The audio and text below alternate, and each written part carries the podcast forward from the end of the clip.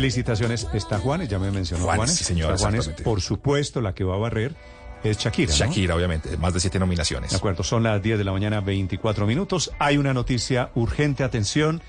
El Bayern de Múnich está anunciando desde Alemania esta mañana la contratación de una de las futbolistas colombianas destacadas en el pasado mundial, Enrique, en España. Ana María Guzmán acaba de firmar por cuatro años con el Bayern Múnich, según le ha informado el propio club alemán a través de las redes sociales, de sus redes sociales, donde indica que la jugadora ha afirmado que ha podido cumplir un sueño. Lateral es esta jugadora, Ana María Guzmán, llega al Bayern de Múnich procedente del Deportivo Pereira de la primera división colombiana, dice el equipo alemán. Esta joven de 18 años, además de firmar un contrato de cuatro años, había estado representando a la selección colombiana en el Mundial de Australia y Nueva Zelanda, donde celebró una histórica clasificación para cuartos con su selección. Así la recibe este que es uno de los equipos más importantes de la Liga Alemana Femenina, Néstor. Estás escuchando Blue Radio. Fall is just around the corner, and home is the center of it all. At Ashley, seasonal decorating's a breeze with their range of designs and materials. Snuggle up on a family friendly sectional or an ultra modern sofa. Or gather outside and enjoy the crisp, cool air with a new fire pit or conversation set. From minor refreshes to total overhauls, Ashley has the essentials to make your home fall functional and fabulous. Shop in store or visit ashley.com today. Somos CIESA y queremos que tus procesos tecnológicos sean rápidos y seguros. Con más de 900 colaboradores dispuestos a ir contigo y hacer crecer tu negocio con nuestro software ERP. CIESA, juntos más simple. CIESA, la empresa líder en software ERP, que cuenta con más de 42 años de experiencia y más de 10.000 clientes en Colombia, Perú, Ecuador y México. Ofrecemos soluciones tecnológicas eficientes y seguras. Trabajamos de la mano con nuestros clientes para hacer crecer sus negocios y juntos hacerlo más simple. CIESA.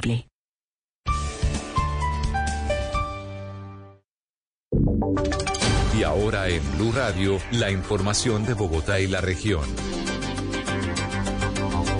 10 de la mañana, 26 minutos. A pocas eh, horas de reactivarse el segundo debate de la reforma a la salud, la Asociación Colombiana de Sociedades Científicas advierte que de aprobarse el articulado tal como está, seguirá deteriorándose la situación laboral de los profesionales de la salud. El reporte hasta ahora, Oscar Torres. Sí, señores, Lobodan, y es que los riesgos que plantea la Asociación Colombiana de Sociedades Científicas tienen que ver con la subcontratación, la tercerización indebida, la demora en los pagos, la remuneración injustas y las condiciones de poco, dignas que plantea la reforma a la salud que plantea o que está cursando su trámite en el Congreso. Además, esta asociación anuncia que han estado excluidos de la elaboración de los proyectos y que solo han sido invitados a los foros para conocer su postura, pero los aportes que han hecho en su mayoría no han sido tenidos en cuenta. Sobre esto, Dora Bernal es presidenta de la Asociación Colombiana de Sociedades Científicas. Se requiere establecer un régimen o estatuto de trabajo que garantice la dignificación y la cualificación de los empleos y las condiciones laborales necesarias que estimulen la excelencia en la prestación de los servicios que se pueda contar con contratos laborales individuales y colectivos para el personal que prestará los servicios de salud en que se equiparen pues a las, a las condiciones eh, legales vigentes en el Código Sustantivo de Trabajo. Hay que decir que estas críticas, como usted lo decía, llegan a pocas horas de que se reactive el segundo debate de la reforma a la salud en la plenaria de la Cámara de Representantes. Entre tanto, el gobierno inició una inspección para verificar las condiciones laborales de los domiciliarios de Rappi en las calles y en las oficinas de esta aplicación. Damián Landines. Sí, señores, Lobodan, pues es una petición que hicieron directamente los eh, domiciliarios para que se empiecen a verificar en las oficinas principales y en las calles donde prestan los servicios, pues las condiciones laborales de estos domiciliarios eh, de Rappi. Hablamos con el eh, viceministro de Trabajo, Edwin Palma. Hoy que las estamos preparando hemos visto dos cosas fundamentalmente. Uno, a estos trabajadores se les discrimina. Vemos de una vez agentes de seguridad casi que y también policías acercándose, los ven como sujetos extraños que tienen que ser discriminados de la sociedad. Y lo otro que podemos ver es no tienen dónde acomodarse y así circulan. También dicen los domiciliarios Eslobodan que otras irregularidades es el bajo costo en las tarifas y que no tienen ni salud, ni pensión, ni vacaciones, ni ningún tipo de prestación social.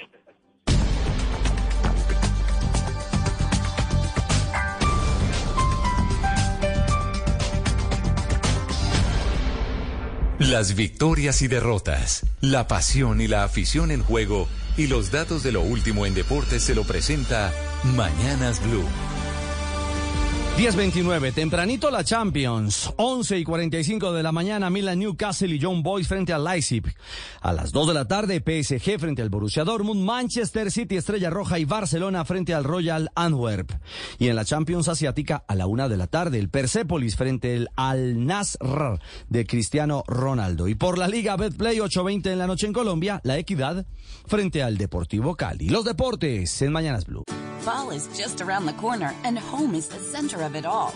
At Ashley, seasonal decorating's a breeze with their range of designs and materials. Snuggle up on a family friendly sectional or an ultra modern sofa. Or gather outside and enjoy the crisp, cool air with a new fire pit or conversation set.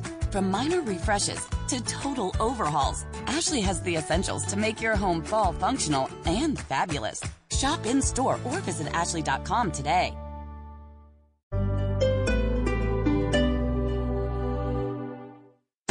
Esta es Blue Radio.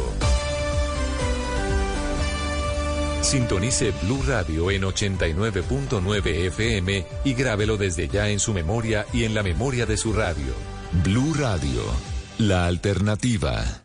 ¿Qué es la educación? La educación es todo lo que nosotros podemos aprender. Conocimiento nuevo y desarrollo habilidades. Los conocimientos que debe tener una persona en diferentes áreas. Las posibilidades de transformar el mundo a partir de la educación son infinitas. La educación es y tiene que ser siempre esperanza. Yo soy Sergio Fajardo y les voy a presentar el video podcast El Profesor. Con educación todo se puede. En cada capítulo, educadores. Vamos a ver quiénes son, cómo viven, cuáles son las condiciones que tienen. Personalidades. Jorge Valdano, exfutbolista de la selección argentina el entrenador es el que tiene que hacer homogéneo lo universo. E invitados especiales. María Figueroa, ella fue la directora del ICFES en Colombia. Esa relación con el profesor, una relación dentro del respeto, pero que haya una relación. Conversarán con el profesor Fajardo para que entendamos la educación desde todos los puntos de vista. Bienvenidos, bienvenidas, vamos a pasar muy bien. El profesor, con educación, todo se puede. Recuerden que nos pueden escuchar en todas las plataformas de streaming. Activen las notificaciones y además síganos en las redes sociales. Boombox.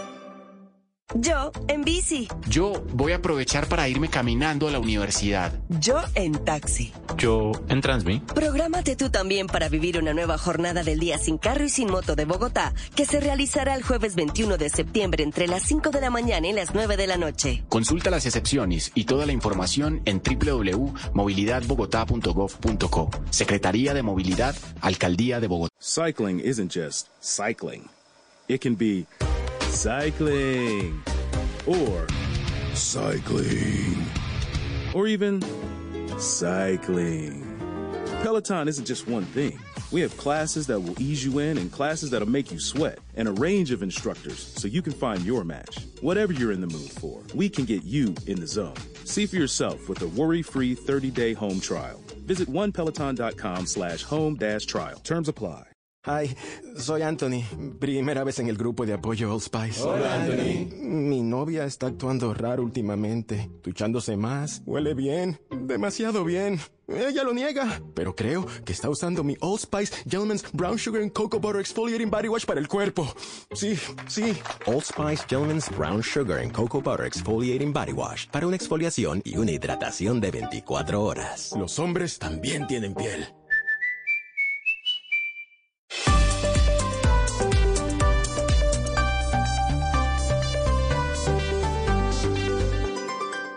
Seguimos conectados en Mañanas Blue.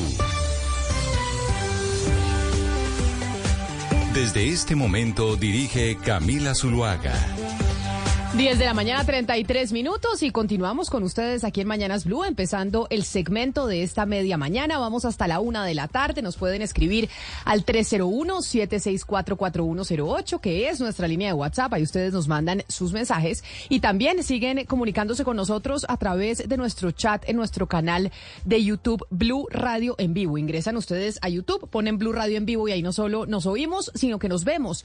Empezó entonces la Asamblea General de Naciones Unidas. Acaba de ser el discurso del presidente Gustavo Petro, en donde hubo varias cosas que manifestó el mandatario, insistió con lo que había dicho en el discurso en Cuba, en la reunión del G77, que se debería hacer como dos reuniones importantes de paz, una la del conflicto israelo-palestino y volvió a igualarlo con la situación en Ucrania y la invasión rusa, diciendo que para dejar la hipocresía se debería hablar en el mundo de esos dos conflictos, no porque en Colombia, por ejemplo, no los haya o en otras partes del mundo, sino porque esos dos o una solución a esos dos conflictos pues daría ejemplo al resto del planeta. Habló de revivir a Keynes, decía que económicamente hay que revivir a ese economista clásico al señor Robert Keynes y entonces... Eh, pues obviamente empieza la discusión económica nuevamente alrededor del tema. Hablaba de modificar el sistema financiero, también era otro de los puntos que mencionó el presidente Gustavo Petro en su discurso y muchas otras cosas que se pregunta uno qué tanto resonarán en los oídos, Ana Cristina, de los otros mandatarios mundiales que lo estaban escuchando en las Naciones Unidas. Y así es, Camila, él empezó con esta eh, metáfora. Recuerde que su, discurso, su primer discurso también fue muy metafórico. Aquí fue la metáfora de la tierra como lienzo, pero después la soltó y no siguió ahí. Fue un discurso eh, eh, apocalíptico, pero pues que lanzó dos propuestas. Por una parte, pues acabar esas dos guerras que son invasiones, y él tiene razón en un sentido, y es que dice, pues no se puede tener siempre la hipocresía como forma de hacer política. Él dice que de la misma manera como se habla de la invasión de Rusia a Ucrania, se debería hablar del conflicto entre Israel y, Palestina. Hay varias líneas que son importantes ahí, Camila, no solo transición, pues líneas eh, discursivas, transición eh, energética, crisis climática, eh, migraciones, que fue la primera, la primera parte muy, muy fuerte del discurso. Recordemos que arrancó, arrancó tirándosela directo Iván Duque sin mencionarlo, pero pues diciendo que era el que había pedido que Cuba se, incluyera una vez más en el grupo de, países, de países que apoyan el terrorismo. estas conferencias de paz y hay algo que me llamó mucho la atención, Camila, y es la forma en cómo se refirió a la guerra contra las drogas. Él habla de un cambio de enfoque, pero fíjese que en el, el discurso de la vez pasada, del año pasado, él había sido muy fuerte contra el consumo y esta vez no lo hizo. Y yo aquí pensando que de pronto le oyó a Rodrigo Primi en la columna del domingo pasado, donde él decía es erróneo ese enfoque de atacar el consumo como lo ha hecho, por ejemplo, el canciller Álvaro Leiva. ¿Por qué? Porque lo que hace es eh, revivir o condenar a los consumidores, que lo que hace es perpetuar ese discurso de atacar el consumo de la droga. Y además, eh, pues el mismo eh, Gustavo Petro, el presidente Gustavo Petro, ha, dicho que hay que tener otra aproximación. Entonces, fíjense que ahí hubo esa condena al consumo como lo ha habido antes y que eso ya quiere decir que está cuadrando un poco, eh, un poco el discurso de cómo debe ir el discurso de, de las, de las drogas.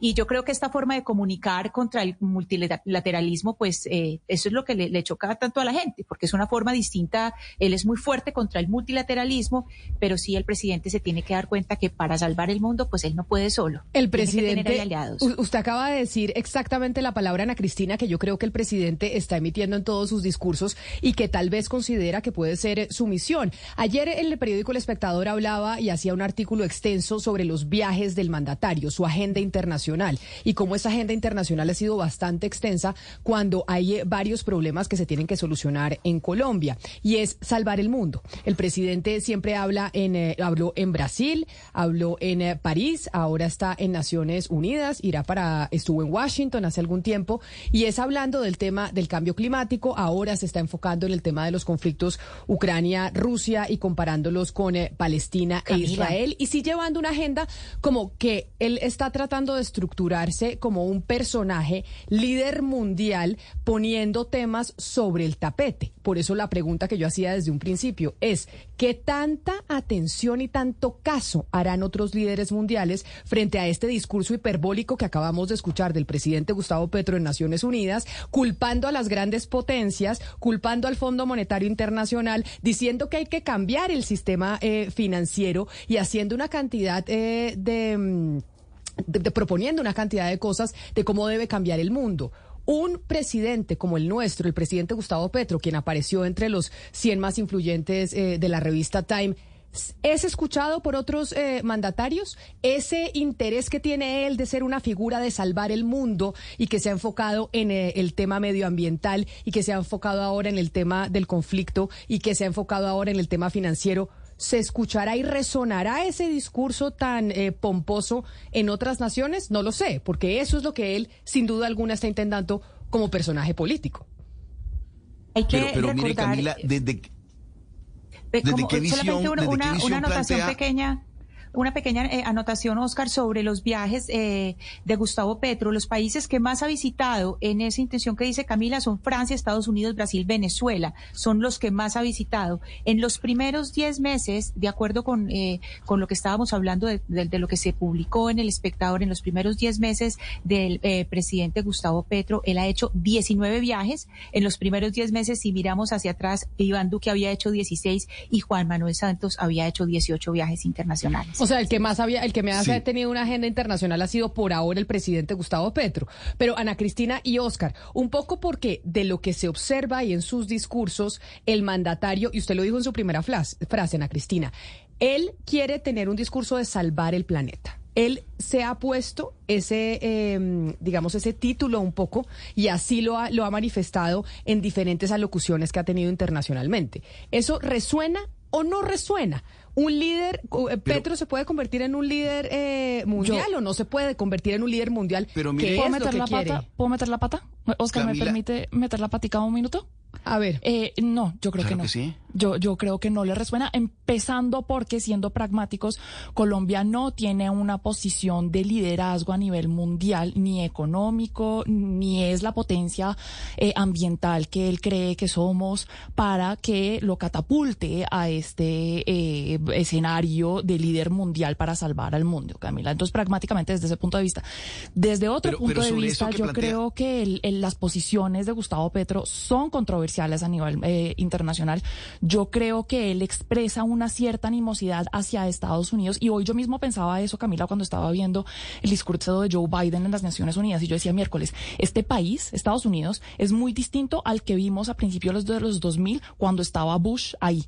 Es un discurso absolutamente distinto pidiendo fortalecer las multilaterales. Él mismo pidió fortalecer más el financiamiento del Banco Mundial. También pidió un rol más importante eh, del Fondo Monetario en ayudar a los países a refinanciar sus deudas. Es decir, me parece que al presidente Petro buscar eh, eh, una versión distinta del liderazgo del mundo, una animosidad hacia Estados Unidos, se está equivocando de bando. Y en ese sentido me parece que le quita credibilidad en esa búsqueda de ser el líder mundial.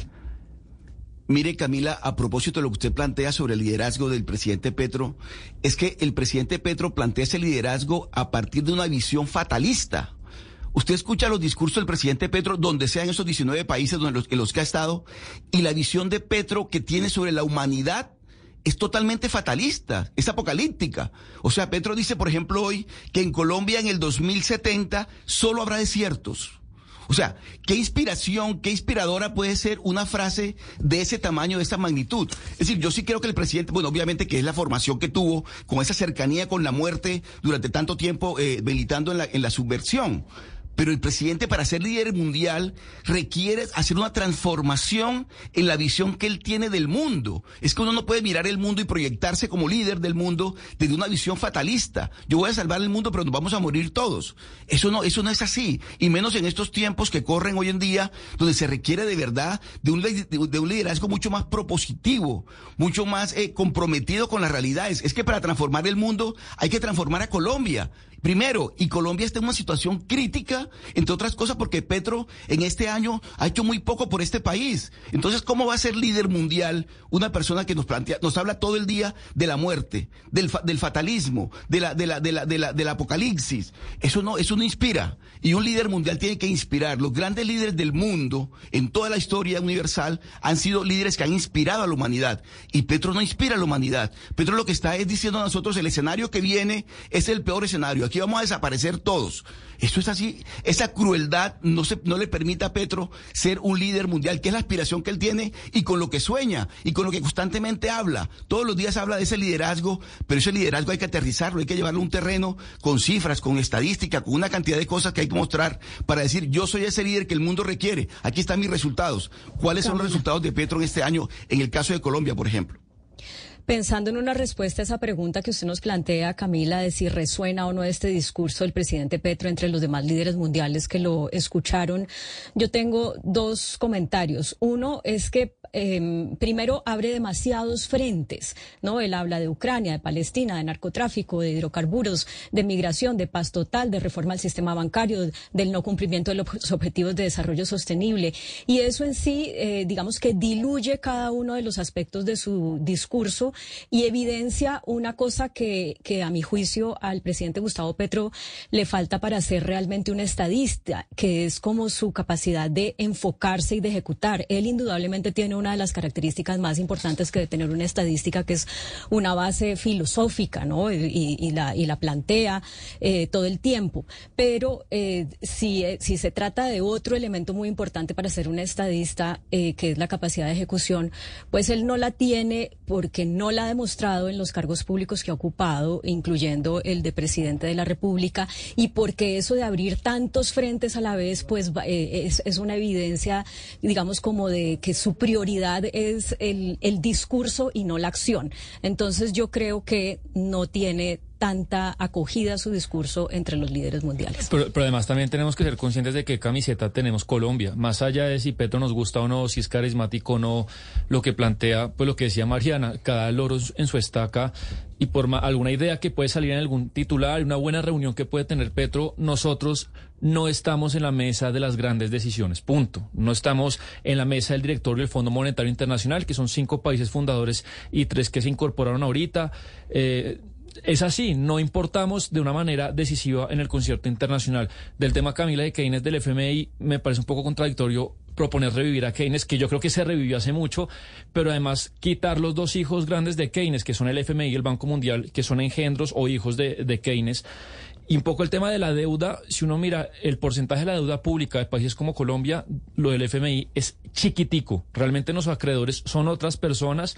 El FMI es una bolsa de última instancia donde van países como Argentina, como Jamaica, como Zimbabue, donde nadie les presta y se van allá. Realmente en el tema del crédito internacional, lo, del presidente creo que es muy desatinado porque el FMI pesa muy poquito en cuanto al financiamiento de países como, como los nuestros. El presidente Gustavo Petro, ustedes lo acaban de escuchar aquí en estos eh, micrófonos en donde estábamos transmitiendo su discurso de 20 minutos en Naciones Unidas, un discurso que pues tendrá o no eh, resonancia en otros mandatarios. Muchos dirían, oiga, habló de todo, como mencionaba Claudia, y tal vez, pues hablando de tantas cosas en el concierto internacional, pues poco importa la voz de Colombia, sí o no. Tal vez eh, Petro logra internacionalmente volverse un líder mundial escuchado por otros mandatarios. No lo sabemos, pero que esa es su intención, sin lugar a dudas, como lo hemos visto en eh, Francia, como lo vimos en Brasil y como lo acabamos de ver en las Naciones Unidas. Pero a propósito de lo que ustedes decían, de lo que dice el presidente por fuera, las transformaciones reales tienen que verse en Colombia. Ahí es donde realmente se puede convertir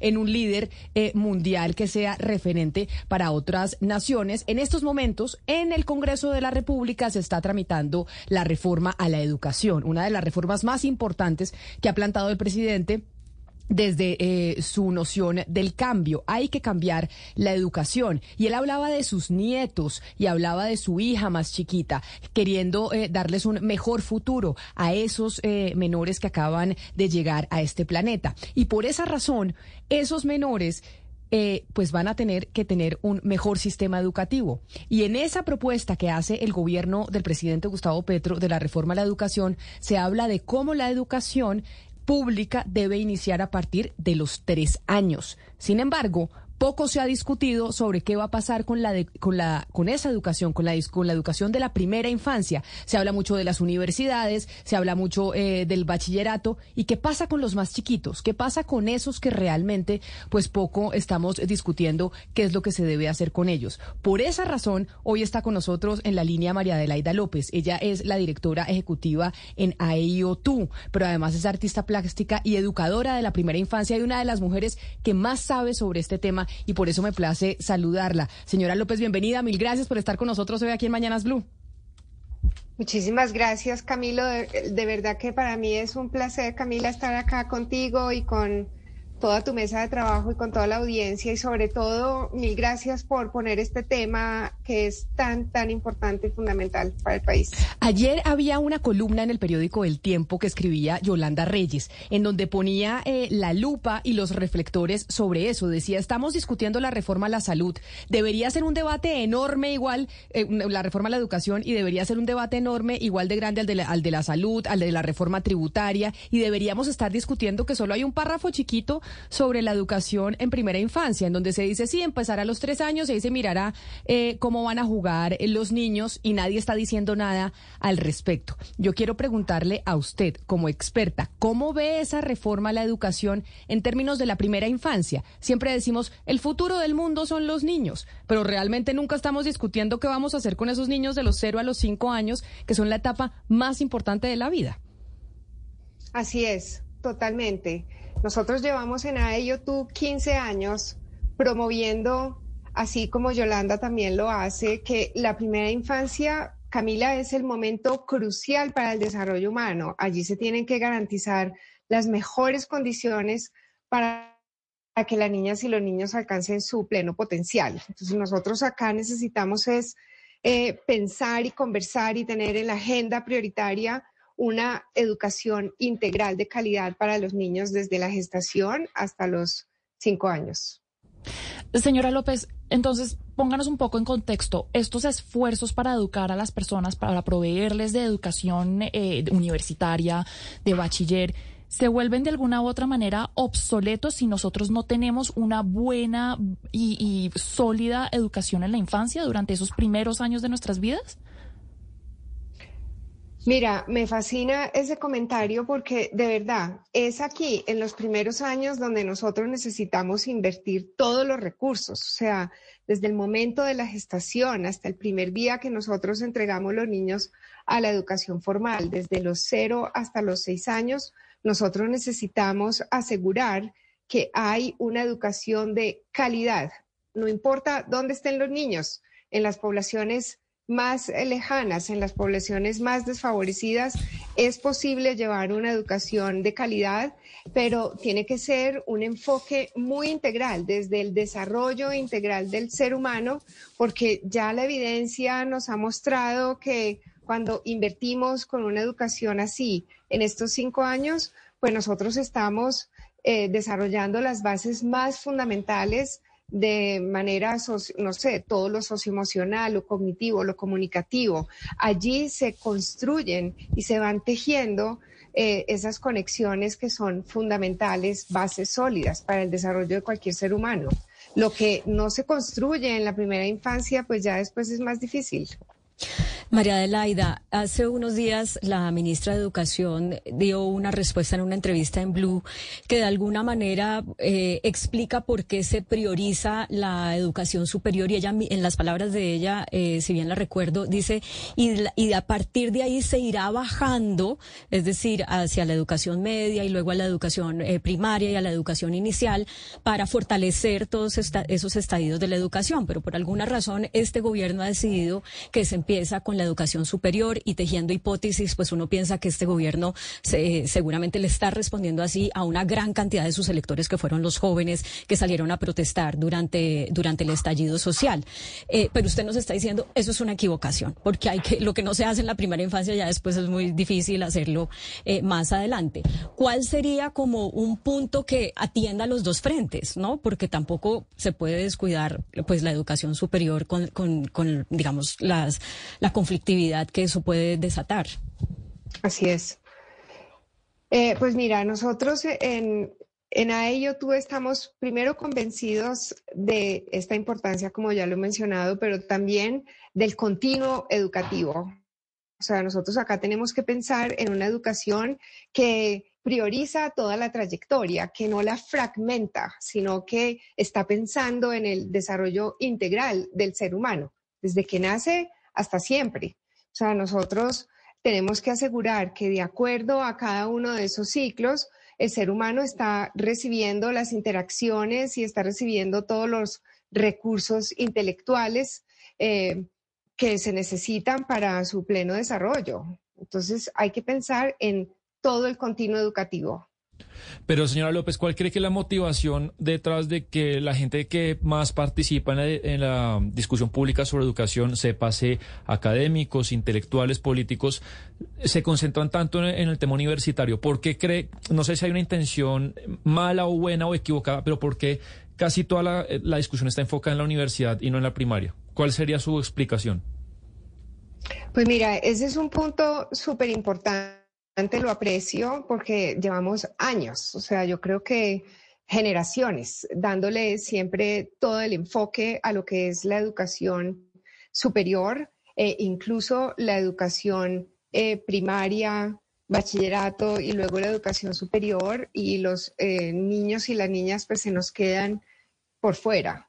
Nosotros venimos impulsando es que hay que conversar sobre cómo es realmente el entorno que necesitan los niños y las niñas para tener una educación de alta calidad, que no solamente depende de un maestro, de una maestra, depende de la familia, depende de todos los adultos que están alrededor, depende de los líderes de la comunidad, depende de los ambientes y todos los recursos pedagógicos que se den allí, depende de claridades eh, también pedagógicas y curriculares. Entonces, pues yo creo que es necesario y por eso aprecio mucho esta conversación de que nosotros no solamente estemos hablando de eh, un fragmento de la educación, en este caso superior, como tú mencionas, sino que estemos hablando es de lo que el ser humano realmente necesita para desarrollarse integralmente durante toda su trayectoria.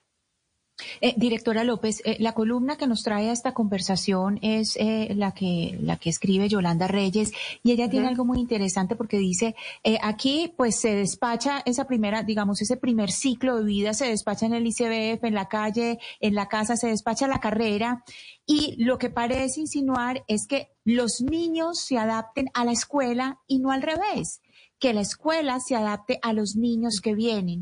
Y en ese sentido le quiero preguntar, ¿usted cómo abordaría en, un, proyecto, cómo abordaría este, este primer ciclo? Y, además otro eh, paréntesis ahí, no solamente eh, la forma de enseñar y de aprender, sino el, la, alimentación. Es que recordemos que el alimento en la primera infancia está vinculado acá en, pues, en cómo se imparte educación y es fundamental. Totalmente, es absolutamente cierto eso que dices.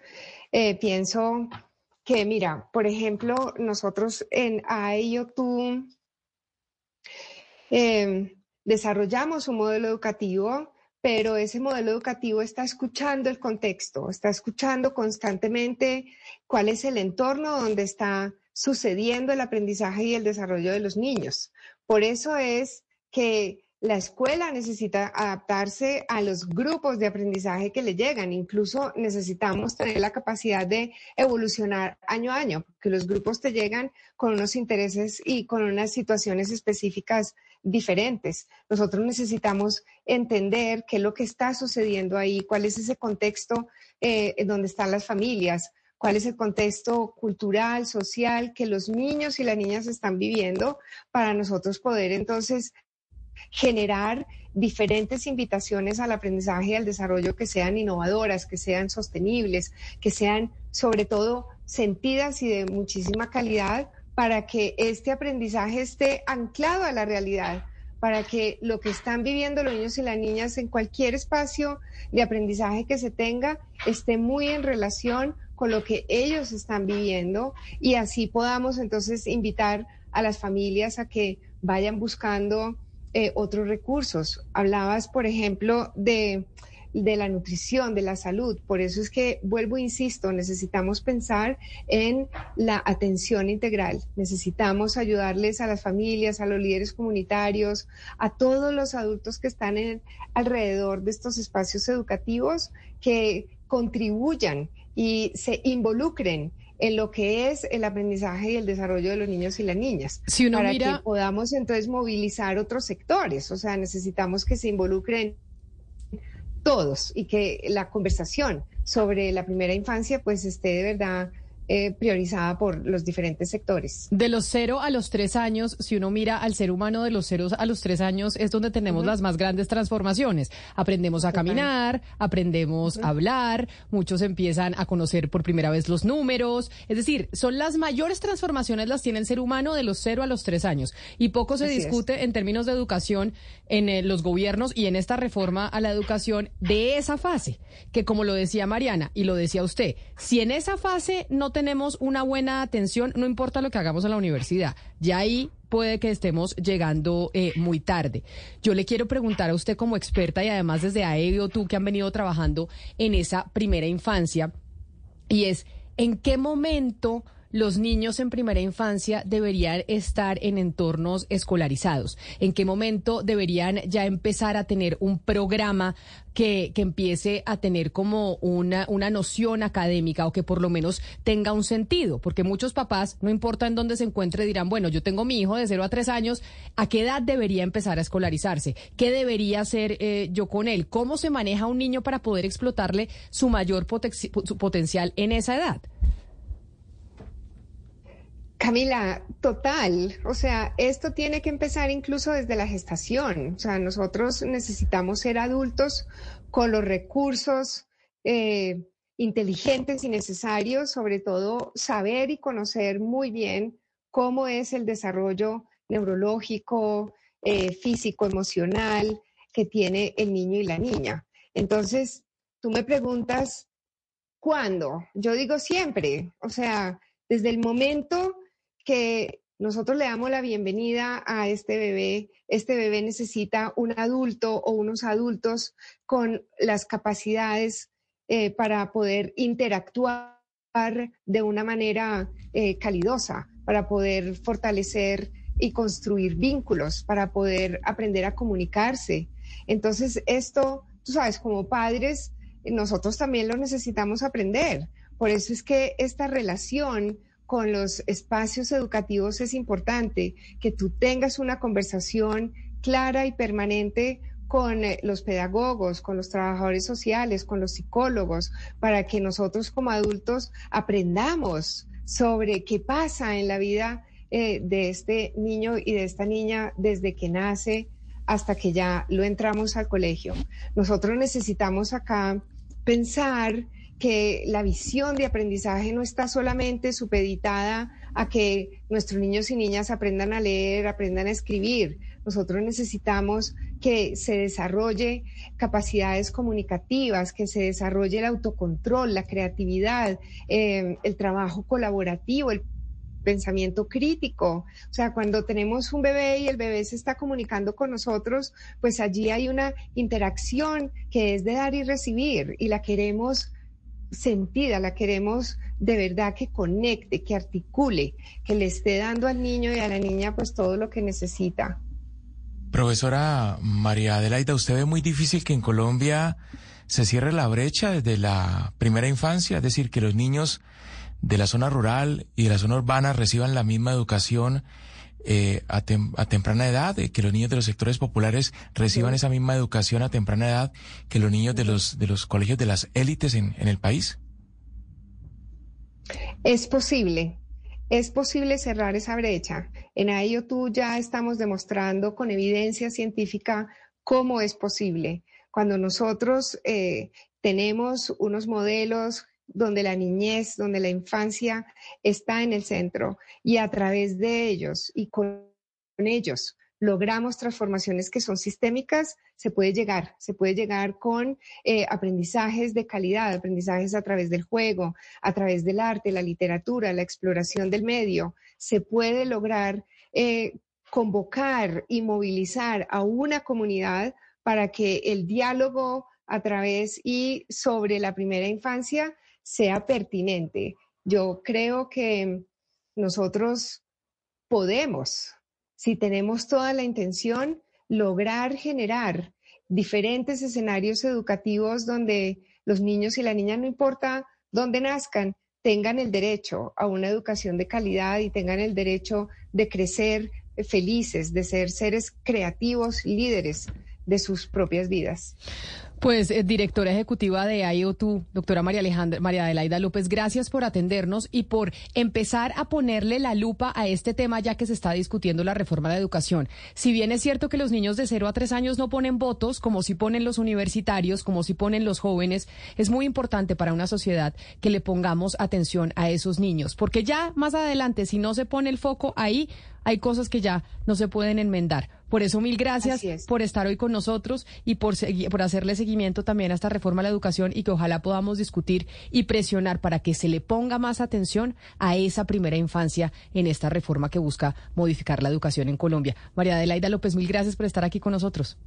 A ustedes, a ustedes mil y mil gracias. Un saludo especial. Hasta luego. Gracias. Y es que Sebastián, usted lo preguntaba, los niños de 0 a 3 años no votan y por eso tal vez nunca, no solo en este gobierno, sino en ninguno, se le ha puesto eh, un enfoque a esa primera infancia en términos de reforma educativa, que ahí es donde debería empezar realmente el cambio, no en la universidad, el cambio tiene que empezar en los más chiquitos, porque una vez usted no haga el cambio ahí, ya lo que pase a futuro puede que no pueda modificarlo. Y, siempre cuando se habla, por ejemplo, de movimientos estudiantiles que Colombia, a comparación de América Latina, los tuvo un poco tardíos, eh, tienen, tienen eh, el derecho, estos muchachos y estos líderes que lo hacen, pero siempre se habla de, de educación universitaria.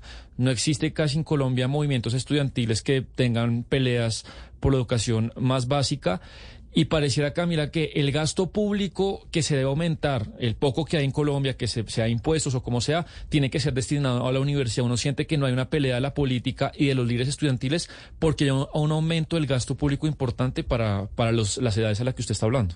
Acá nos están recordando en el 301-764-4108, Ana Cristina, los oyentes, y tienen razón. Hubo una iniciativa de una primera dama, la eh, de Tutina. De Tutina que se llamaba De cero a siempre espectacular porque desde los cero es donde empieza realmente la transformación y si usted logra esa primera infancia eh, de manera exitosa, es mucho la probabilidad de que usted sea, exitoso ya en la, en la, universidad y en la educación superior es mucho más alta. Es cierto, eh, Tutina eh, Rodríguez de Santos se, se, enfocó en esa primera infancia y eso lo acabó la esposa del presidente Duque, ¿no? De cero a siempre se acabó y qué lástima que, que se haya acabado esa, esa iniciativa o se haya transformado.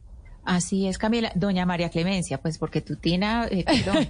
Como si fuera mi mejor amiga. exacto.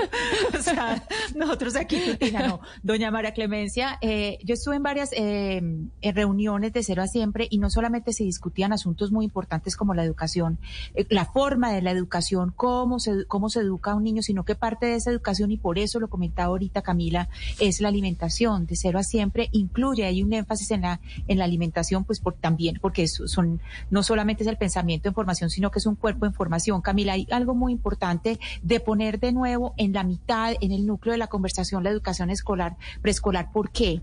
Porque antes, incluso antes de ese segundo ciclo, que lo explica, lo explica muy bien Yolanda Reyes en su, en su columna, antes de, ese segundo ciclo hay una, pues no es solamente toda la formación de los niños, sino que muchas veces en los colegios dice, bueno, en prekinder y kinder, eh, contratemos a esta profesora porque es muy querida, no tiene conocimientos en pedagogía y no, pero es muy buena con los niños. El ser muy buena con los niños tiene que incluir el, el conocimiento de las etapas de formación, no solamente esa paciencia y esa amabilidad, esa, digamos, esa brillantez que se requieren en la educación preescolar, sino que las profesoras con mejor formación en conceptos, con mayor dominio del manejo de grupo, con mayor dominio de lo, de, lo individual y con mayor dominio de los idiomas, sea eh, español, inglés, francés, el que sea, deben ser en preescolar, porque lo que no se forma ahí, ya lo que toca es corregirlo arriba, en primaria y en bachillerato. Por esa razón es importante, Hugo Mario, que le pongamos la lupa y ya que estamos discutiendo la reforma a la educación, que digamos qué va a pasar con esa primera infancia. Es tan cierto lo que dice Ana Cristina Camila, lo que usted comenta, que los países de la OCDE que aparecen en los primeros lugares con la mejor educación son los que más le apuestan a la educación en primera infancia. Y los docentes en esos países más preparados y mejor, mejores, los mejores pagos son justamente esos profesores de preescolar. Ellos le apuestan todo a la educación a temprana edad y por eso, pues obviamente esos estudiantes tienen un desarrollo mucho mejor y una educación mucho más, eh, eh, digamos, eh, internacional la que reciben en esos países que la, la que reciben los estudiantes de, de países de América Latina, como Colombia. Nos vamos a hacer una pausa y qué bueno que sigamos discutiendo y poniéndole la lupa a la reforma a la educación y, e insistir en la primera infancia, que además yo sé que la ministra pues claramente tiene una intención de mirar y recibir todos eh, los comentarios alrededor de esa reforma. Vamos a hacer una pausa y ya regresamos aquí a Mañanas Blue porque varios oyentes nos están escribiendo sobre el aumento de los recibos eh, de la energía en el país. Oscar, de allá de la costa nos está escribiendo muchísima gente, pero esto está pasando en todo Colombia. ¿Por qué razón? ¿Por qué estamos teniendo precios tan altos de la energía? Ya regresamos porque vamos a hablar sobre ese tema. Disfruta del auténtico sabor de horchata, latte y otros sabores con el nuevo McCafé at Home Café Styles of Latin America. Puedes prepararlo en casa en cualquier cafetera Keurig, disponible en las tiendas principales o en Keurig.com. Díaz, ¿tiene un producto natural para la tos? Naturalmente. Digan no, no, no a la tos con miel tertos. Con totumo, sauco, eucalipto, miel y propóleo. ¿Y qué otros productos de Natural Freshly tiene? Apetifor, que mejora el apetito. Fibofor, fibra fuertemente natural. ¿Y qué antiinflamatorio tiene? Finacid, la solución antiinflamatoria de origen natural. Solicite productos Natural Freshly. Tratamientos científicos con productos naturales. Es un fitoterapéutico no exceder su consumo. Lee indicaciones y contraindicaciones en etiqueta. Si los síntomas persisten, consulte a su médico. Registro en Thank you.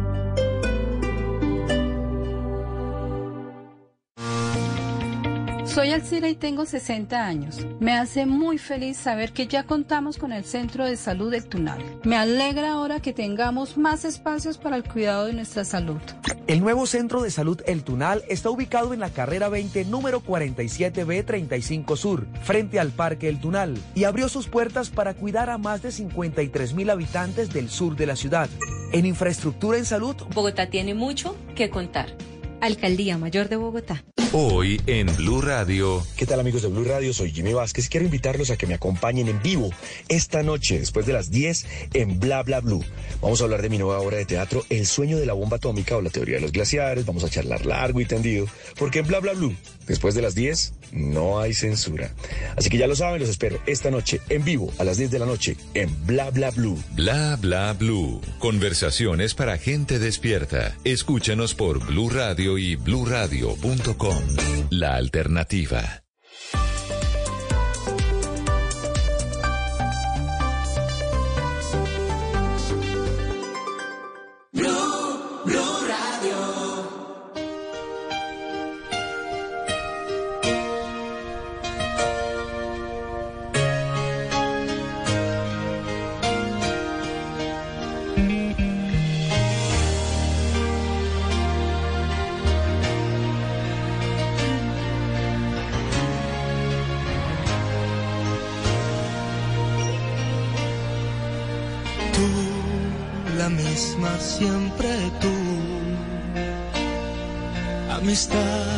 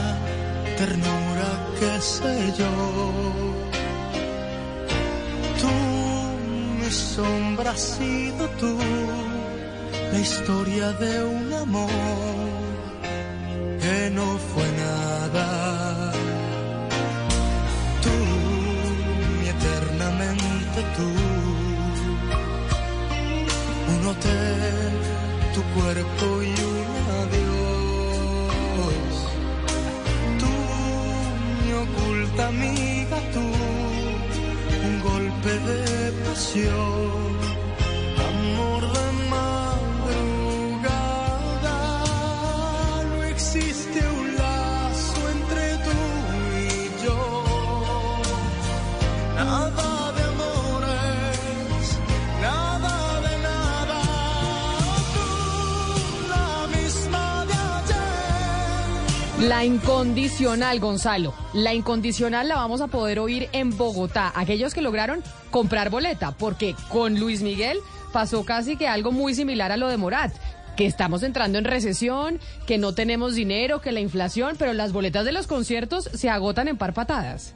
Al menos la preventa, Camila. La preventa para los clientes del Grupo Aval ha sido eh, vendida por completo. Fueron 10.000 boletos. La información que se conoce es que esta, este, estos boletos se agotaron en tan solo 7 horas. Recordemos que el concierto de Luis Miguel será el próximo 17 de febrero en el Estadio El Campín. En Bogotá todavía no se confirma el concierto que va a ser en Medellín, aunque se menciona que pudiese ser el 15 de febrero. Lo cierto del caso es que dentro de unos pocos días se va a anunciar ya la la apertura completa de la venta general de las entradas para Luis Miguel, pero la preventa del Grupo Aval se agotó en tan solo siete horas. Siete horas para ir a ver a Luis Miguel, pero ahora sí ya podemos comprar nosotros nuestras boletas así no seamos Aval. En cuestión de días, Camila. De, deme unos días y cuando ya tenga la noticia le doy la información. Bueno, me parece, porque sí queremos oír esta canción y muchas tantas del Sol de América.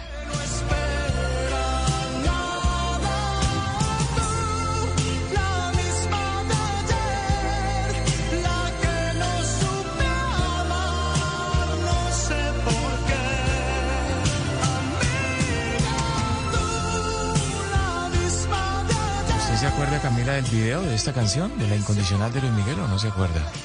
No, ¿este qué video era? Y Luis Miguel ese creo que es como un cadete de la Fuerza Aérea y entonces está allí en, en, en plena incorporación. Eh, se, se, se viste el uniforme militar y entonces termina volando un avión. Ese es el video, No me acuerdo, pero lo que sí es que esta es una de las canciones que a mí más me gusta de Luis Miguel, por eso le agradezco Gonzalo que haya traído la incondicional. Ojalá Luis Miguel en su concierto aquí en Bogotá la cante, sería imposible que no la cantara. Sería imposible, imposible. Yo creo que la canta total. Es que es de las más memorables. De las más. Y Luis Miguel, y está llenando en toda su gira, está llenando en toda su gira, además flaquísimo, está flaquísimo y está eh, guapísimo como en eh, sus mejores épocas. Tanto que algunos dicen que no es él. No, pero, sí, es, él. Sí, es, él. Sí es él. Óigame, hablando de... Mm, de Luis Miguel, hablando de precios, hablando de, la, de boletas, hablando de dinero sobre todo. Oscar, muchos oyentes desde la costa caribe nos escriben al 301-764-4108 y nos están diciendo que los precios de la energía de verdad casi que están insostenibles. Digamos que nos han escrito desde varios lugares del país, pero principalmente de su región. ¿Usted cuánto está pagando de luz? Camila, si yo le cuento mi, mi tragedia, se la voy a contar para que vea usted. Yo vivo solo, solo, y tengo un aire acondicionado nomás, un aire acondicionado. Lo prendo en la noche cuando llego a mi apartamento y lo apago en la, a las 7 de, 7 de la mañana cuando salgo de, del apartamento. No tengo más. No tengo aire en ninguna otra parte del apartamento. Consumo eh, la, la, estufa que la prendo de vez en cuando, esa gas natural. Y una nevera. ¿Sabe cuánto pago yo, Camila? ¿Cuánto 520 mil pesos. No le puedo 520 mil pesos. Es el consumo que yo pago de energía. O sea, y esa es mi situación. Imagínese usted una familia que tiene más personas en la, en, la casa, vive, consume más energía, porque además con estos calores que hacen en la región Caribe, Camila, es imposible vivir sin, o sin abanico o sin aire acondicionado. Entonces, digamos que eso es una situación que se repite a lo largo de toda la región Caribe y en el país en general, pero sobre todo usted lo ha dicho muy bien, Camila, en la región Caribe. Todos los meses el recibo llega más alto, más alto. Ahora, comenzó a llegar el recibo de la energía con mil pesos más que hay que pagar, mil pesos, bueno, la gente dirá mil pesos, se quedan por mil pesos, mil pesos más en cada habitación, en cada, en cada residencia por cuenta de que hay que ayudar a la Guajira. ¿Se acuerda usted los decretos de emergencia que tomó el gobierno cuando la crisis de la Guajira y todo lo demás? Pues ya comenzaron a llegar los recibos con mil pesos más para, para ayudarle, para contribuir a, superar la crisis económica y social de La Guajira. de tal manera, Camila, que sí, eh, estamos todos en esa situación. Yo le cuento la situación de Bogotá. Y es que es muy distinta a la del Caribe colombiano, que claro que están pagando la energía más cara del país. Y es que aquí en Bogotá, yo no sé si en el resto de Colombia sea igual, nosotros pagamos el agua cada dos meses. Y por lo general, el recibo del agua es el más costoso en las casas bogotanas. Y resulta que ahora está llegando casi que el recibo de la luz a lo mismo que llega el recibo del agua que se paga cada dos meses, pero la luz la pagamos cada mes. Cada mes pagamos la luz y en algunos sectores de Bogotá ahora ese recibo de la luz está llegando también con el recibo de las basuras. Entonces, la disparada que se ha pegado el recibo de la luz también aquí en Bogotá, obviamente no a niveles de la costa Oscar, es impresionante. Ana Cristina, en Medellín, ¿usted cuánto está pagando de luz? Lo que pasa, Camila, es que, eh, digamos, el, pago que se está haciendo en mi casa no es eh, eh comparable a los de eh, otras casas, pues porque yo no he estado en mi casa por, digamos, he estado fuera de mi casa, entonces el consumo es muy bajo. En realidad estoy pagando mucho menos de lo normal porque el consumo es muy bajo. Pero de verdad, pues lo que, lo que yo estoy aterrada de lo que nos acaba de decir Oscar, es que el precio que nos acaba de decir Oscar es, es una brutalidad.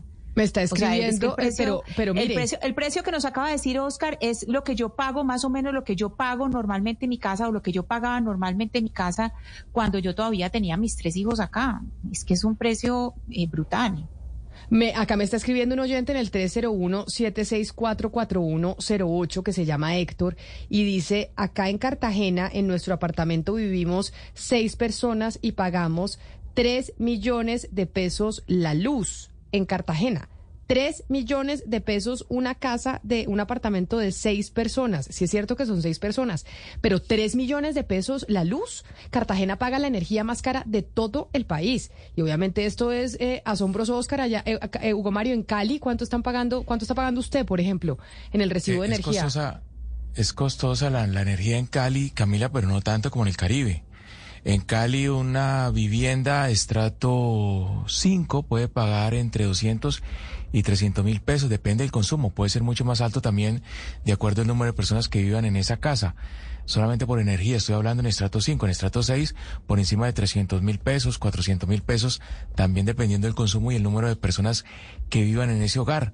Pero no, no, no llegan los costos a ser tan elevados como, como en la costa atlántica. Lo, lo que comenta Oscar es, escandaloso. No, pues escandaloso. Pero el superintendente de Servicios Públicos, Sebastián, escribió una columna sobre el tema de por qué están subiendo los costos de los servicios públicos, principalmente la energía. Sí, escribió un análisis que salió Camila ayer en el portafolio, en este diario económico, y se titula así. Es exactamente lo que, usted, lo que estamos hablando. Análisis por qué no bajan las tarifas de energía en el país. Es un artículo extenso, eh, técnico, porque este es, un, este es un abogado de la Universidad Libre que lleva bastante en el sector público, pero para resumir un poco el espíritu del análisis del superintendente es que la generación de energía, que es casi 85%, eh, pues hidráulica, está, es oligopólica, está en manos de cuatro empresas y que estas empresas pues tienen una capacidad, un poder de mercado pues eh, de poner los precios cuando los embalses están altos el cual eh, es el contexto hoy en día y esa es un poco la teoría que también ha dicho el presidente, acuérdese usted. Superintendente de Agoberto Quiroga, superintendente de Servicios Públicos Domiciliarios, mil gracias por acompañarnos hoy aquí en Mañanas Blue, en donde hemos recibido varios comentarios, varios mensajes de los oyentes diciendo, oiga, sobre todo en el servicio de la luz, de la energía, que los aumentos incluso han llegado a ser del 180% en el recibo. Bienvenido y mil gracias por atendernos.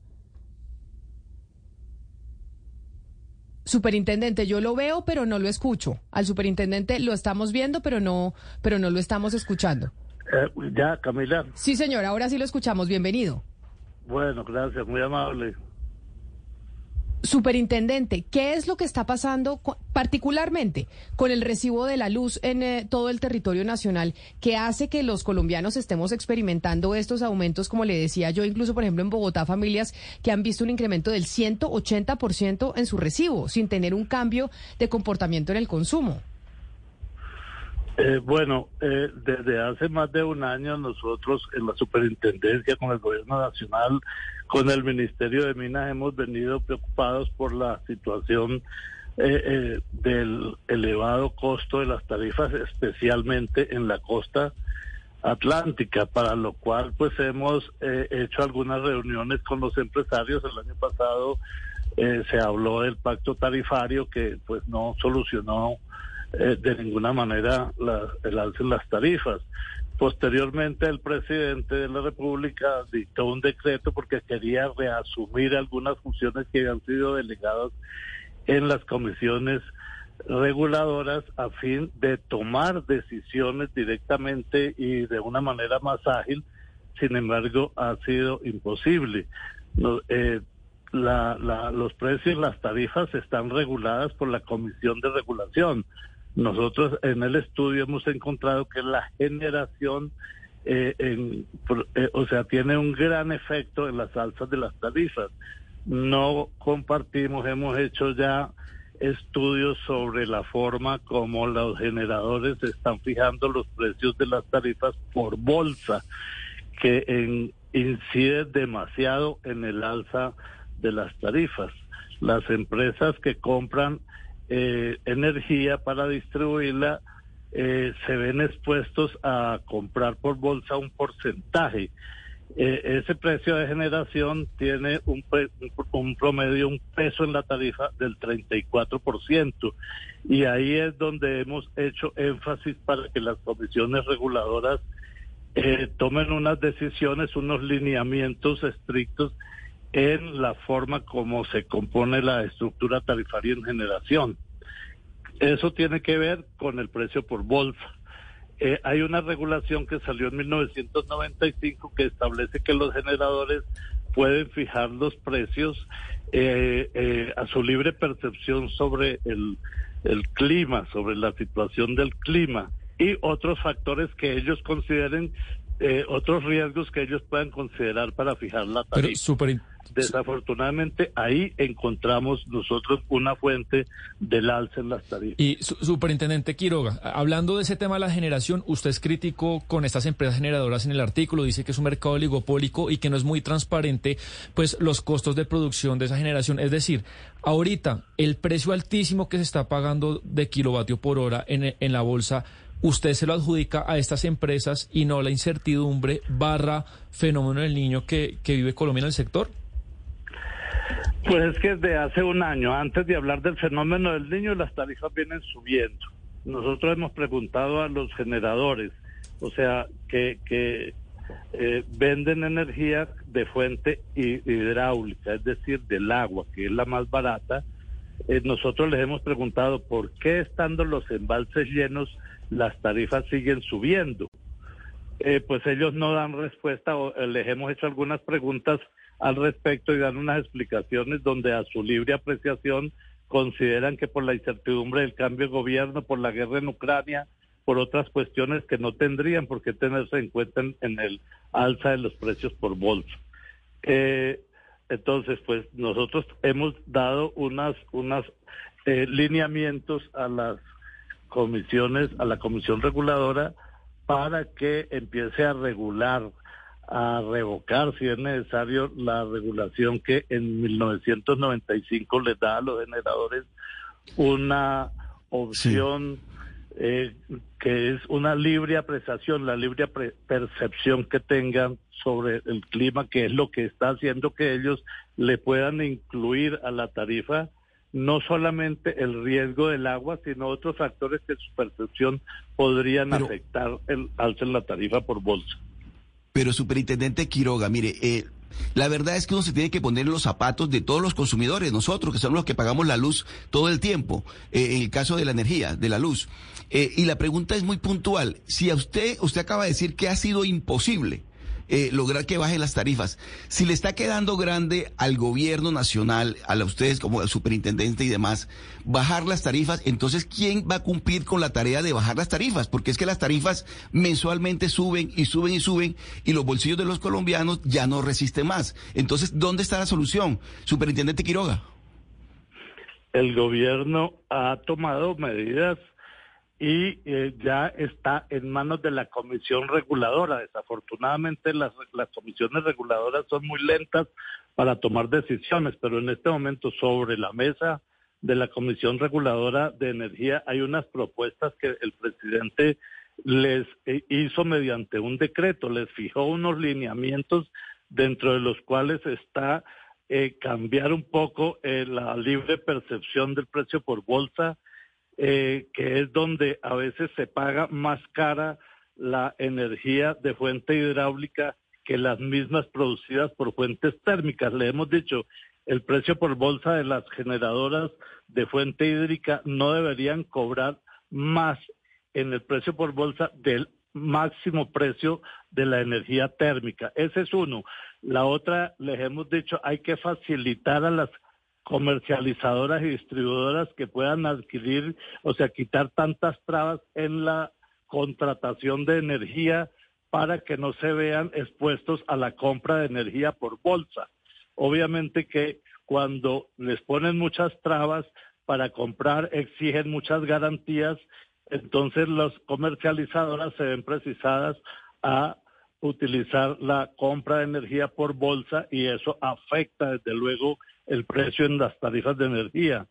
Esas son unas de los, o sea, dos lineamientos que ha dado el presidente para que la comisión reguladora eh, tome decisiones regulatorias urgentes y que los riesgos que deben tener las generadoras de fuente hídrica sea solamente el riesgo hídrico, como en el caso, por ejemplo, del fenómeno del niño, que pues uno ya sabe que va a haber una disminución de agua, de fuentes de agua, entonces podría tener justificar algún alza. Pero nosotros hemos visto que a pesar de que no hay fenómeno del niño en todo este año, desde hace un año, las, eh, los precios de bolsa eh, de, la energía se han incrementado. Superintendente, usted, usted cita en el artículo, y ahorita no lo acaba de decirle, la importancia de la CREC, que la CREC podría modificar algunas de las críticas que usted hace, pero ahorita vemos el contexto de la CREC, de los cinco miembros, dos están en estado de interinato y ayer renunció, pues no es oficial, pero se sabe que el director eh, Prada eh, de la CREC renunció. Entonces, digamos, eh, pues no, no es una buena señal que institucionalmente esté en estas condiciones la comisión reguladora. ¿O qué opinión tiene al respecto?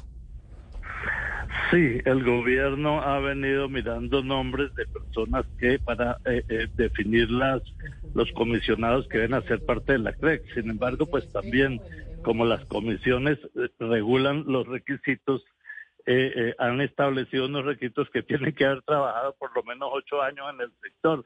Quiere decir que, como se venía presentando, las, los miembros de la CREC vienen de las mismas prestadoras de servicios porque como requisito indispensable es tener ocho años de experiencia en el sector. Estamos buscando el gobierno está buscando personas que reúnan esos requisitos y que no estén, que no sean impuestos por los generadores. Pero y, pero y entonces, eh, ¿a quién se va a poner en la CREC, superintendente? Porque pues obviamente tiene que haber como requisito que, conozcan del sector, porque imagínese ponerme a mí o a poner a Sebastián o a Mariana, pues que no pues tenemos ni idea del sector de energía, pues sería un absurdo.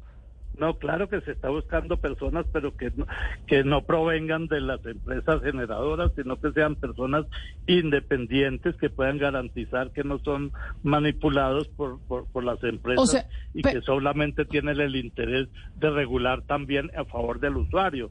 El problema es que las comisiones reguladoras se han hecho, han hecho más énfasis en regular el negocio del servicio de los de la energía, el negocio de los servicios públicos más que pensando en regular el servicio público como un servicio inherente al ser humano, como un servicio esencial. Se han dedicado más a regular. Pero, superintendente, esto que usted está diciendo es muy grave. ¿Usted quiere decir que los quienes estaban, los que eran comisionados de la CREC y que habían estado nombrados ahí en gobiernos pasados, lo que hacían era ser manipulados por la empresa privada y favorecer solo a la empresa privada y no a nosotros los usuarios en Colombia? Lo que estoy diciendo es que se preocuparon más por regular el servicio público como negocio y como mercado, más que pensando en el usuario, regular un servicio público como derecho esencial al ser humano. Y pues obviamente cuando nosotros eh, eh, sacamos el decreto del presidente de la República para asumir directamente eh, alguna política tarifaria, pues se vinieron encima todas las empresas hubo, cantidad de demandas y el decreto fue suspendido por el Consejo de Estado. Desafortunadamente hay intereses y ahí es donde se evidencian que hay intereses en no bajar las tarifas, de la, especialmente en el precio de la energía. Superintendente, pues muy delicado todo lo que estamos eh, escuchando. Y entonces, ¿cuándo se cree que se van a tener, y vuelvo y le repito en la pregunta de Sebastián, que se van a tener los comisionados de la CREC? Esos sí que no sean manipulados, como manifiesta usted, por parte de las eh, generadoras de energía, sino que estén pensando en los usuarios. ¿Cuándo se van a nombrar esos eh, funcionarios? Pues la comisión actualmente, los que están encargados, están tomando decisiones. Ya hay algunas algunas eh, decisiones que están para comentarios en la página de la comisión. Están fijados y el ministerio. Entonces ya vienen trabajando y ya están tomando algunas decisiones que están para comentarios. Estamos esperando que cumplan los términos que están establecidos por las normas para proceder a, a, firmar las decisiones Ahora, una última pregunta, superintendente. Hace algunas semanas el presidente Gustavo Petro, a través de su cuenta en X, antes Twitter, decía que el eh, transporte público debería ser completamente gratis o por lo menos que se financiara en su totalidad a través de otros pagos, como por ejemplo en el eh, recibo de la luz. Y usted, que es el superintendente de servicios públicos, es el que tendría que vigilar ese pago del transporte público a través del servicio de la luz, que de hecho se quería hacer un piloto en Bogotá. ¿Usted está de acuerdo con esa propuesta del presidente? ¿Y cómo pues sería? es una propuesta que el presidente hace frente a una crisis que se está presentando en el transporte masivo, pero pues que está en debate. El Ministerio del Transporte viene eh, estudiando las fórmulas, viene haciendo cuentas, haciendo análisis de las diferentes eh, propuestas que han surgido, no solamente la, la, del presidente. El presidente pone a la, en la sociedad una propuesta para que se empiece a debatir por parte de los interesados, de los gremios, de los de las instituciones, pues eh, se, se se cargará la factura de energía como se puede cargar, otros dicen, al impuesto predial o a otro servicio público pero no hará parte del servicio público. Pero usted está de acuerdo y eso jurídicamente se puede, superintendente. ¿Usted estaría de acuerdo en que a través, por ejemplo, del recibo de la energía se cobre el, em, pues el transporte público para que en las calles podamos cogerlo gratis, pero lo pagamos por otro lado, que es el recibo de la luz? Se podría hacer por otro servicio público, se podría hacer por el impuesto predial. Lo que lo que está atendiendo el presidente es un criterio de solidaridad que establece la Constitución que los que tengan más pues aporten a los que tengan menos. Pues ahí está, es la respuesta del superintendente de Servicios Públicos, don Dagoberto Quiroga. Eh, doctor Quiroga, mil gracias por atendernos, por estar aquí con nosotros. Bueno, a ustedes muchas gracias. Un saludo, un saludo muy especial. 11 de la mañana, 34 minutos. Oscar, hablando del tema del recibo de la luz, nos dicen eh, algunos oyentes en el 301-764-4108 que lo que pasa, por ejemplo, con la costa caribe es que eh, allá el 30% de los usuarios no paga el recibo. Y entonces lo que se acordó es que el otro 70%, como usted, que sí paga el recibo, pues le toca pagar y subsidiar lo que no, lo, lo que no paga el 30%. Sí, Camila, eso, eso, eso se ha hablado siempre, digamos, en lo que tiene que ver con la región Caribe, que existe una cultura de no pago. De, hay sectores de la, de la, de la, de la sociedad, de, las, de, la, de la comunidad, no solamente de estratos bajos, sino también de estratos altos, que tienen la costumbre, tienen la, culturalmente el comportamiento de no pagar. Pero, pero Camila, yo en varias oportunidades he conversado con, con, funcionarios de estas empresas de energía y dicen que efectivamente es, es así como, como se dice, pero que no es tanta la proporción como, como, como se comenta. Pero lo que sí es cierto, Camila, es que las tarifas de energía tienen que en algún momento terminar de, de, de, subir. Tienen que en algún momento dejar de crecer porque, mire, este gobierno habló del famoso pacto tarifario. ¿Se acuerda usted de la ministra Irene Vélez hablando del pacto tarifario? ¿Qué pasó con el pacto tarifario que nos comprometía a todos para ver si lográbamos bajar las tarifas. No se pudo. Al fin el pacto tarifario fracasó. Se ha seguido explorando otras salidas. El presidente de la República tomó la decisión de intervenir a la CREP porque supuestamente no estaba cumpliendo sus funciones. ¿Qué pasó con eso? Mire que están todos eh, nombrados de manera, eh, no, no, no están en propiedad muchos de ellos. De tal manera, Camila, que mientras tanto, los usuarios, nosotros, tenemos que seguir pagando unas tarifas impagables y cada día más impagables, Camila.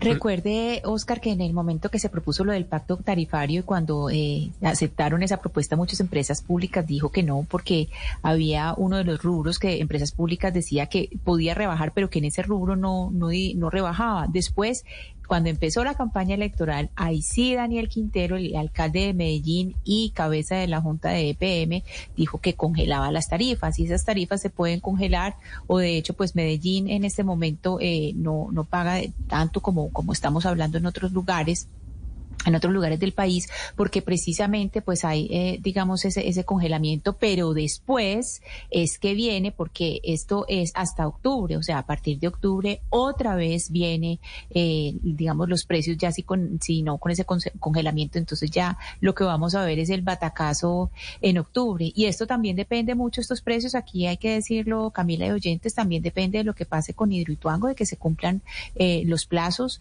de que salga, estamos dependiendo de, todo lo que sucede de aquí en adelante eh, con Hidroituango. A mí lo que me lo que me están diciendo sobre la costa caribe es que Ana Cristina, la diferencia, por ejemplo, con Antioquia o con Bogotá es que en eh, estos otros eh, en otras regiones del país, como las nuestras, pues quienes asumen las pérdidas de los que no pagan son las empresas. En el Caribe los que asumen las pérdidas de los que no pagan son los que sí pagan, como Oscar Montes, porque fue la el único arreglo que lograron para poder encontrar una empresa que reemplazara a Electricaribe en su momento, que ahora pues es aire. Pero, además, eh, además es muy responsable ahorita prometer a la gente, tanto de las empresas o desde el gobierno, que bajen las tarifas. Es que no hay ninguna condición para que bajen. Altísima inflación inflación de dos dígitos, incertidumbre en el sector. Ayer renunció el director de la CREC porque pues él cree que, que, como está el sector no va para ninguna parte. Pues como no va a renunciar si usted no acaba de oír al superintendente de servicios públicos que les dice y piensa, como seguramente piensa el presidente Gustavo Petro, que quienes estaban en la CREC son manipulados por las empresas y además obedecen a una lógica para favorecer el negocio y no para favorecer al usuario. Entonces, este tipo, que ¿cómo se llama? José Fernando Prada, él era comisionado del 2019 y llevaba 10 meses, Camila, como director ejecutivo de la CREC. ¿Cómo no va a renunciar si sabe que el gobierno en el que está trabajando piensa eso? De quienes están ahí sentados. No, y, además, acá hemos publicado las cartas de los atrasos en la infraestructura que hay en la costa, en Boyacá, en Meta, en Cundinamarca. Entonces, pues es, lamentable darle estas noticias a la gente, pero no hay ninguna noticia para que las tarifas tengan que bajar. O si no, se puede hacer como han hecho muchos países de América Latina, es que pisan las tarifas durante un tiempo, pero esa bomba estalla, pues tiempo después. Pero entonces pero entonces, Sebastián, si la CRE solamente le obedece a los empresarios, que lo acaba de decir el superintendente y lo piensa el presidente, entonces que nombren ya. Pero, pero, pero ¿cuánto lleva este gobierno? Más de un año. Pero es que eso no es que cierto. nombren ya a esas personas que están allí, que sean realmente técnicos, que no tengan que ver, que no, que no le obedezcan a los empresarios, todo lo que le critican, pero que ahí está una entidad que supuestamente es independiente y es eminentemente técnica para que tome las decisiones que tienen que ver con el sector. Pero ni siquiera eso han hecho. Están en una interinidad eterna y mientras tanto la crisis sigue creciendo. Entonces, quien tiene que tomar las decisiones no las toma porque no los nombran en propiedad. Y lo otro, el gobierno pues echa el discurso, echa la carreta siempre y al final quienes terminamos pagando somos los usuarios, porque es que realmente no hay manera, repito, no hay forma de que uno termine de pagar esas tarifas como están. No hay forma. ¿Cuántos eh, miembros de la CREC están sin ser nombrados, Sebastián? Repitamos. No, digamos, son, son cinco miembros. Ayer renunció el doctor Prada, que era, el, que era comisionado y, director, renunció a los dos cargos. Porque usted podía, me contaban ayer, él podía, por ejemplo, dejar de ser el director, pero seguía como comisionado. Renunció a las dos cosas. Quedan cuatro. De los cuatro, dos están en interinato. Digamos, no, por eso, o sea, dos que no se han nombrado. Porque uno era Natasha Bendaño, que ella, acuérdese que era súper eh, de servicios, públicos. y demandaron su elección el Consejo de Estado dio la razón y tumbó pues su elección en abril. Entonces, de los cinco Prada ya no está y quedan cuatro. De los cuatro, dos eh, están en interinato. O sea que tenemos tres vacantes en la CREC en este instante, porque hay dos en interinidad, pero son tres vacantes. Ya sabemos que la interinidad, así muchos digan no, pero las cosas funcionan. En, en interinidad las cosas no funcionan igual que cuando a la gente se le, nombra, se le nombra en propiedad. 11 de la mañana, 40 minutos. Don Lucas San Pedro, ¿qué hace usted por acá? Bienvenido. Usted sabe que Bogotá tiene mucho que contar. Ya sé, y usted hoy. MVP's bonus days are back at Lowe's. Shop the largest selection of Klein tools and get five times the bonus points. Plus, right now, buy a DeWalt Power Stack battery kit and get a select DeWalt Bear tool free, up to a $249 value. Lowe's knows savings. Lowe's knows pros. Bonus points calculated before taxes and fees after applicable discounts, if any. Valid 918 through 929. Subject to change. DeWalt offer valid through 1011. Hi, soy Anthony. Primera vez en el grupo de apoyo Old Spice. Hola, Anthony. Mi novia está actuando raro últimamente, duchándose más, huele bien, demasiado bien. Ella lo niega, pero creo que está usando mi Old Spice Gentleman's Brown Sugar and Cocoa Butter Exfoliating Body Wash para el cuerpo. Sí, sí. Old Spice Gentleman's Brown Sugar and Cocoa Butter Exfoliating Body Wash para una exfoliación y una hidratación de 24 horas. Los hombres también tienen piel es el vocero. Usted desde hace rato viene siendo el vocero de Bogotá. Ah, yo sí soy bogotano orgulloso, ¿para qué? Sí, de aquí somos bogotanos, Sebastián, usted y yo. De resto no hay más bogotanos en este, en este tipo de, trabajo. Los tres. Eh, es que no se puede ser hincha de otro equipo. No se puede ser hincha de otro equipo, pero ¿qué es lo que tiene Bogotá bueno que contar? Doña Camila, le cuento hoy que la alcaldía les ha cumplido a las familias más pobres de la ciudad con un programa que se llama Ingreso Mínimo Garantizado, que realiza transferencias monetarias a los hogares más necesitados y hasta el momento ya van más de un millón de hogares pobres y vulnerables que han recibido esta transferencia. Las familias beneficiadas, Camila, reciben hasta 740 mil pesos y tienen que estar clasificadas en los grupos A o B del CISBEN 4 de Bogotá tienen también que tener una cuenta activa en entidades bancarias como Da Vivienda, Bancolombia y el Banco de Occidente o en las aplicaciones Movi y Powi. Además, no deben recibir recursos económicos de los programas del gobierno nacional. El 88% de los hogares que reciben este apoyo económico son madres cabeza de familia. Entonces, ya saben, ingreso mínimo garantizado es el impulso que necesitan, un programa de la Alcaldía Mayor de Bogotá. 11 de la mañana, 41 minutos. Hacemos una pausa y regresamos. Gonzalo Mariana le tiene noticias sobre la hipertensión. Usted que es el hipertenso de la mesa y que además hemos hablado mucho nosotros aquí de esa enfermedad que es la que está matando lentamente principalmente a los, a los colombianos y que tenemos que ponerle mucha atención. Pues ahora la Organización Mundial de la Salud se está pronunciando sobre la hipertensión y, y Mariana le tiene detalles a usted y a muchos oyentes que le interesa ese tema. Nos vamos a una pausa y regresamos.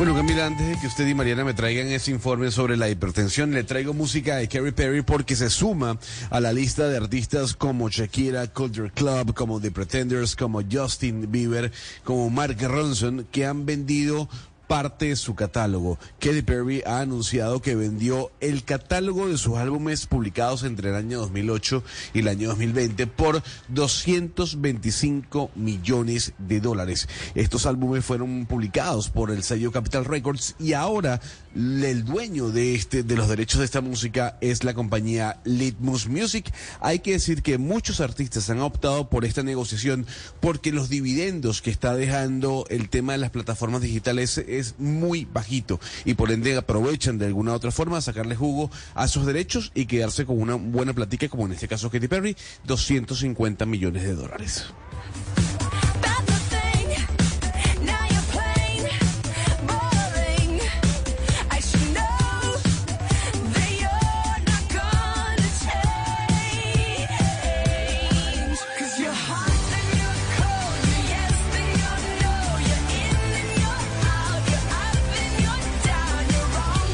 Bueno, Katy Perry tiene gran trabajo, gran trabajo que puede vender su trabajo y sus derechos por 250 millones de dólares.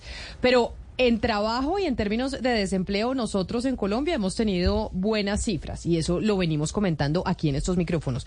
Recuerden ustedes que según el más reciente reporte del DANE durante el último año, más personas lograron. At Tri Counties Bank, something great happens when you switch to better banking. We listen and then offer the solutions you need. We ensure your accounts, direct deposits, and mobile banking are good to go. And with access to more than 37,000 surcharge-free ATMs, plus branches throughout Northern and Central California, we're here whenever you need us. It's easy to switch to better banking. This is service with solutions. Tri Counties Bank, member FDIC. Ubicarse laboralmente. Por ejemplo, en julio la cifra de desempleo se ubicó en 9.6%. Hace rato no estábamos en cifras de un dígito y eso representó un 1.4 en la disminución del desempleo frente al 11% de desocupación en el año 2022. Es decir, que en julio de este año se, se recuperaron en Colombia un millón ciento veintisiete mil puestos de trabajo en todo el país.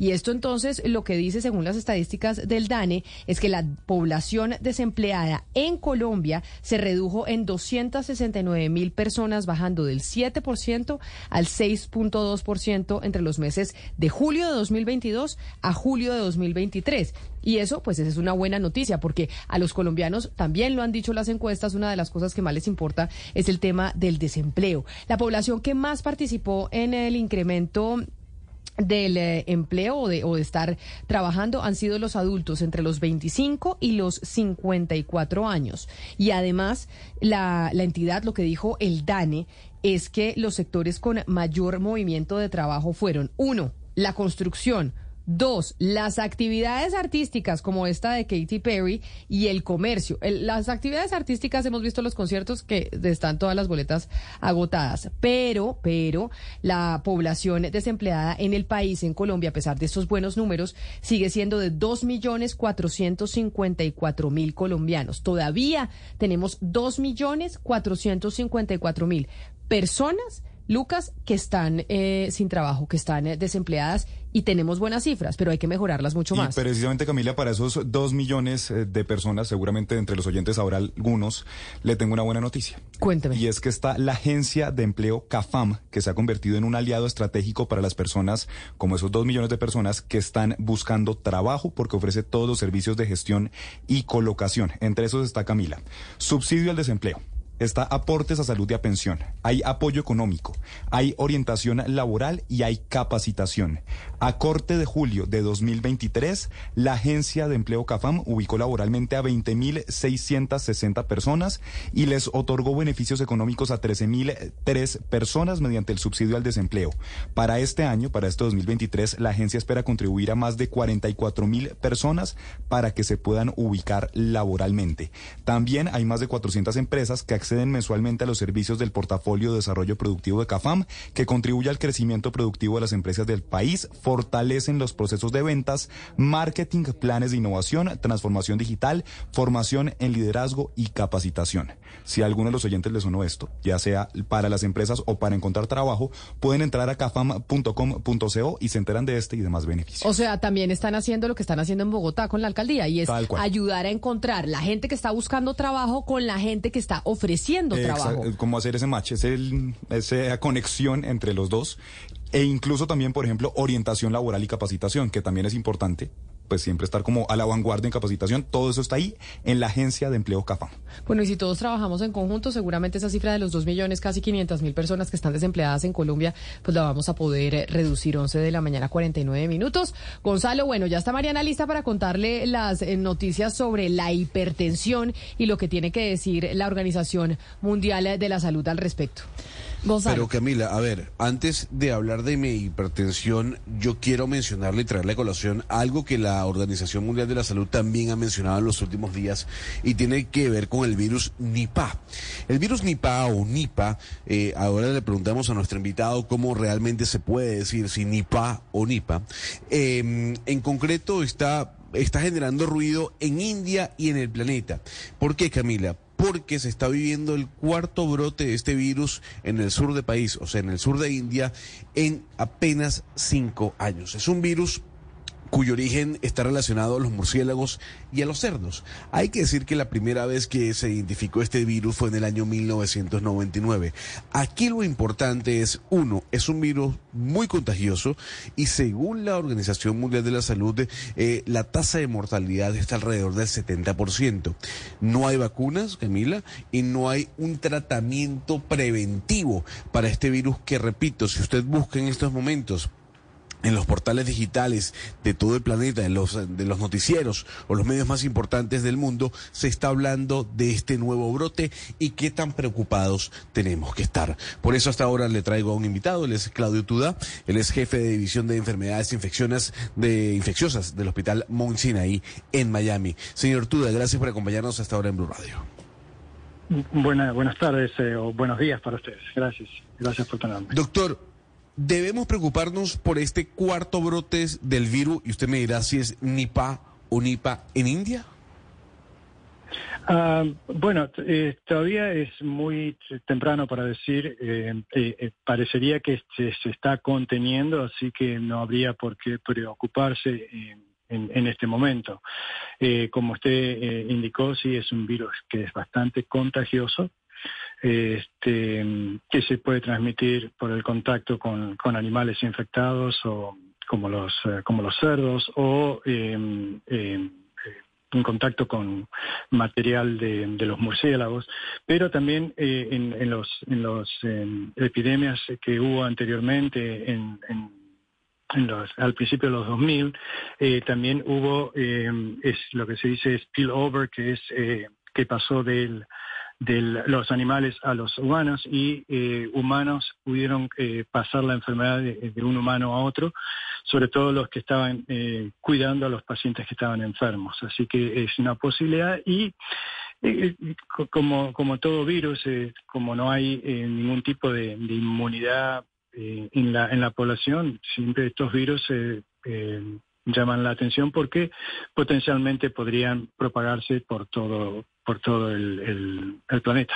Quiere decir, pero entonces, señor Tuda, cuando nosotros tenemos el antecedente muy cercano del COVID que pues que alertó al mundo entero y ya sabemos lo que vivimos, con esto que con este virus que se está viendo en la India, ¿no hay riesgo de que pueda suceder algo similar a lo del COVID o sí? Porque en su momento era una cosa ya lejana que estaba pasando en Wuhan, en China, y todos decíamos, bueno, eso está pasando en China, pero no va a llegar aquí. Y finalmente mire lo que pasó. ¿Eso puede suceder con esto que con este virus que estamos mencionando de la India? Y, potencialmente todos estos virus en los cuales no hay ningún tipo de inmunidad natural en la, en la población tienen el potencial de convertirse en, una pandemia eventualmente si, si no se contiene. Eh, el tema es eh, eh, la Organización Mundial de la Salud y los, los y los países en los cuales en este momento están afectados es contener el virus lo antes posible. Pero, señor Tuda, entonces explíquenos un, poco desde el punto de vista de política pública o de salud pública, cuáles son las mejores medidas de prevención y control. Es decir, esto es como, no sé, el ebola que tocaba enterrar a todos los cadáveres inmediatamente o un poco como el coronavirus que tocaba tener medidas de distanciamiento. O sea, ¿cuáles, cuáles son las medidas? Bueno, en, en, principio, eh, una vez que se identifica el, el, brote epidémico, es identificar el lugar, si es, eh, en, eh, es, un lugar donde están todos los, una farm, una, una chacra con, con, con todos los, los, los animales, es que es posible que haya que necesitar, necesitar la necesidad de sacrificar esos animales para que se siga, eh, se siga eh, propagando la enfermedad. Eso pasó en, en, los primeros outbreaks, en el año, como mencionaba, en el año 99, en el 2001, que hubo que sacrificar más de un millón de, de, de, cerdos. ¿no? Esa es una de las, las primeras medidas de hacer, es eh, identificar dónde está el outbreak, el, la epidemia, y el, qué población está afectada. Si son la población de los cerdos, quizás eso es lo que hay que limitarlos, mantenerlos en cuarentena y en, en algunas situaciones hasta llegar a sacrificar algunos de ellos.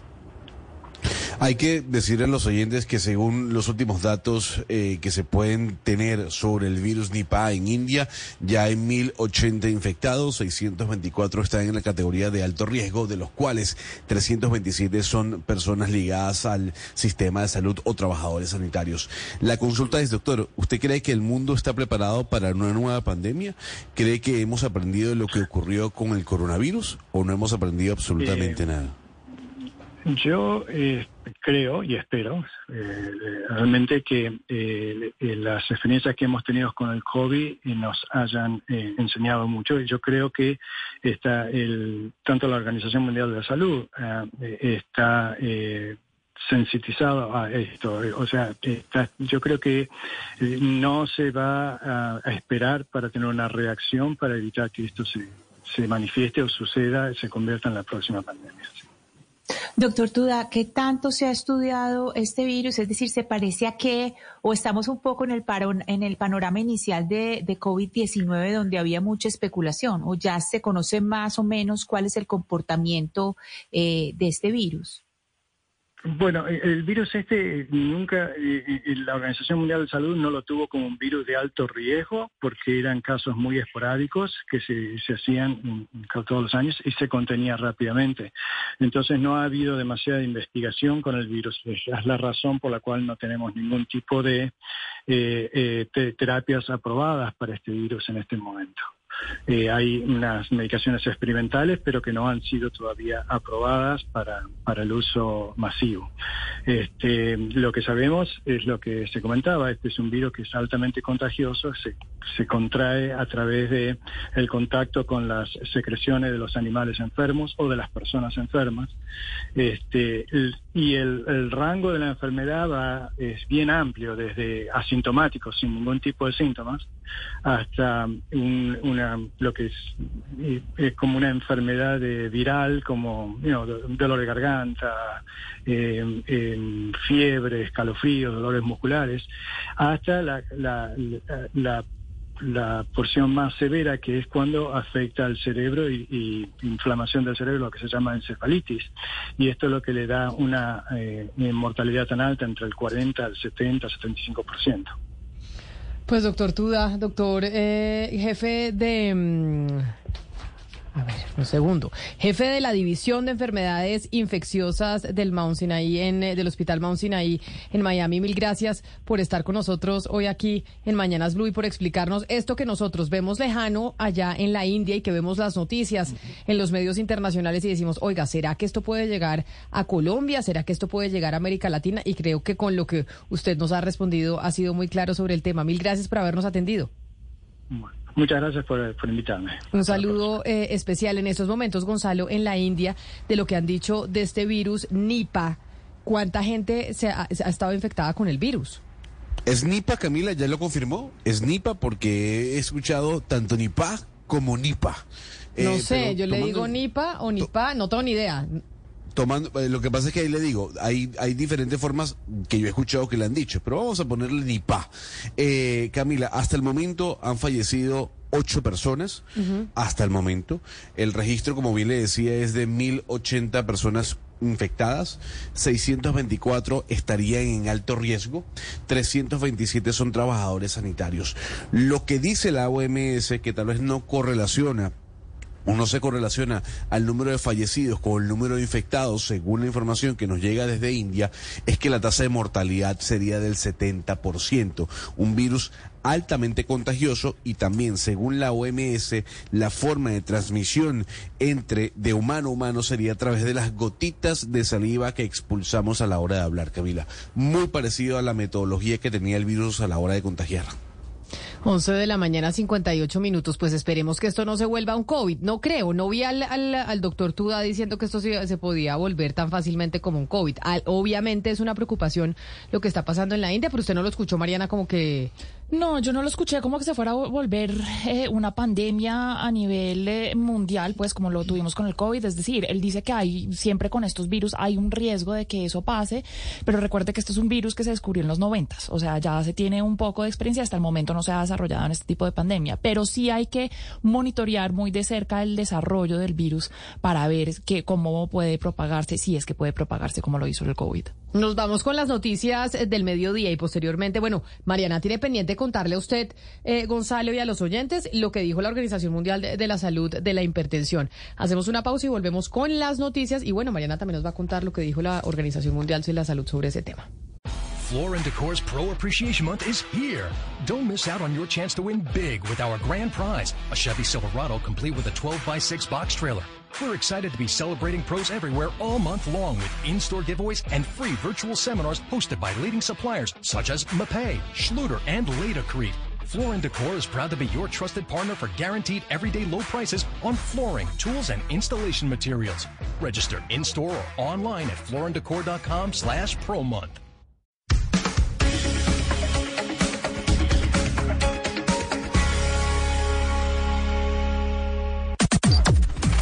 Las noticias del mediodía en Mañanas Blue.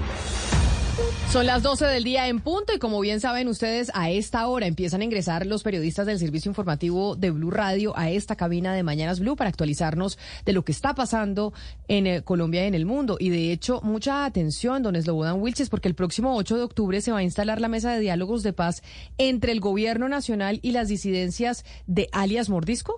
Así es, eh, Camila. Alias Iván Mordisco. Alias Iván Mordisco, así es. Pues la negociación será en el Catatumbo y en ese mismo día arrancará el cese el fuego que irá hasta el 8 de agosto de 2024. Sin embargo, lo que se está anunciando en este momento en el departamento del Cauca, en jurisdicción de Suárez, es que hasta el momento no se contempla un cese de hostilidades. Es la noticia más importante en materia de paz. Repetimos, el próximo 8 de octubre se va a instalar esta mesa de diálogos de paz entre el gobierno y las disidencias de las FARC que están al mando de alias Iván Mordisco. Noticia importante que se conoce a esta hora y también los militares que han aceptado su responsabilidad en casi 300 casos de falsos positivos en el Casanare reconocieron que recibieron premios por operaciones en las que se registraron casos de falsos positivos. Mateo Piñeros. Buenas tardes. En la Cámara de Comercio del Casanare en Yopal se está llevando a cabo una audiencia donde 21 militares que hicieron parte de la Brigada 16 del Ejército están reconociendo su responsabilidad en 296 ejecuciones extrajudiciales que se registraron en el departamento entre los años 2005 y 2008. El soldado Alexander González aseguró que recibió varios premios por operaciones en las que se registraron casos de falsos positivos e incluso fue enviado al Sinaí. No tengo cómo ni cara de venir a decirles que por mi culpa fue que se asesinaron sus familiares. No hay palabras cómo curar el dolor que ustedes en este momento sienten. Los reconocimientos que yo tuve por asesinar a sus familiares fueron permisos, medallas. Fui enviado a la península del Sinaí también. Se espera que en horas de la tarde el general en retiro, Henry William Torres Escalante, reconozca su responsabilidad por las ejecuciones extrajudiciales en el departamento. Él ha sido señalado por varios de los comparecientes como uno de los grandes responsables de estas altas cifras de falsos positivos en el Casanare. Gracias, Mateo. Seremos muy pendientes de esas audiencias que avanzan allí en, el, en la ciudad de Yopal, en el departamento del Casanare. Entre tanto, el secretario para la Transparencia de la Presidencia de la República, Andrés Irraga, Hidárraga, radicó en la Fiscalía una solicitud para reabrir la investigación preliminar contra Luis Carlos Sarmiento Gutiérrez, presidente del Grupo Aval, por presuntos sobornos de Odebrecht en el tramo Ocaña-Gamarra. Noticia importante que se produce hasta ahora en el búnker de la Fiscalía. Juanita Tobar. Pues mire, lo que dijo el secretario para la transparencia de la presidencia, Andrés Hidárraga, es que hay, según él, nuevos elementos de prueba que relacionarían al empresario Luis Carlos Sarmiento Gutiérrez con las presuntas irregularidades registradas durante la licitación de la Ruta del Sol 2 y el tramo Ocaña-Gamarra. Escuchemos. Bueno, ante la aceptación por parte del señor Sarmiento Gutiérrez en la SEC y en el Departamento de Justicia de Estados Unidos, en torno a lo cual aceptó la participación y que tuvo conocimiento un esquema de sobornos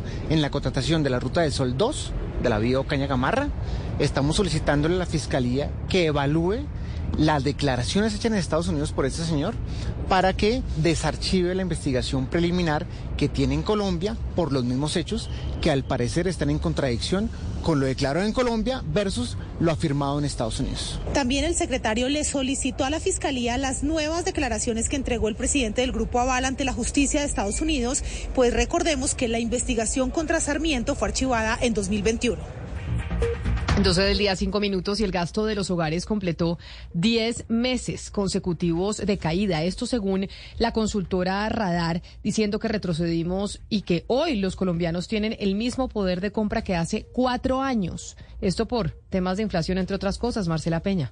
El gasto de los hogares llegó a 82,4 billones de pesos en agosto, según cálculos de la consultora Radar. Esto quiere decir que si quitamos el efecto de la inflación, hay una caída del 3,2% frente al año pasado y de casi 16% frente a julio. Dicho de otra forma, el carrito de mercado va más desocupado.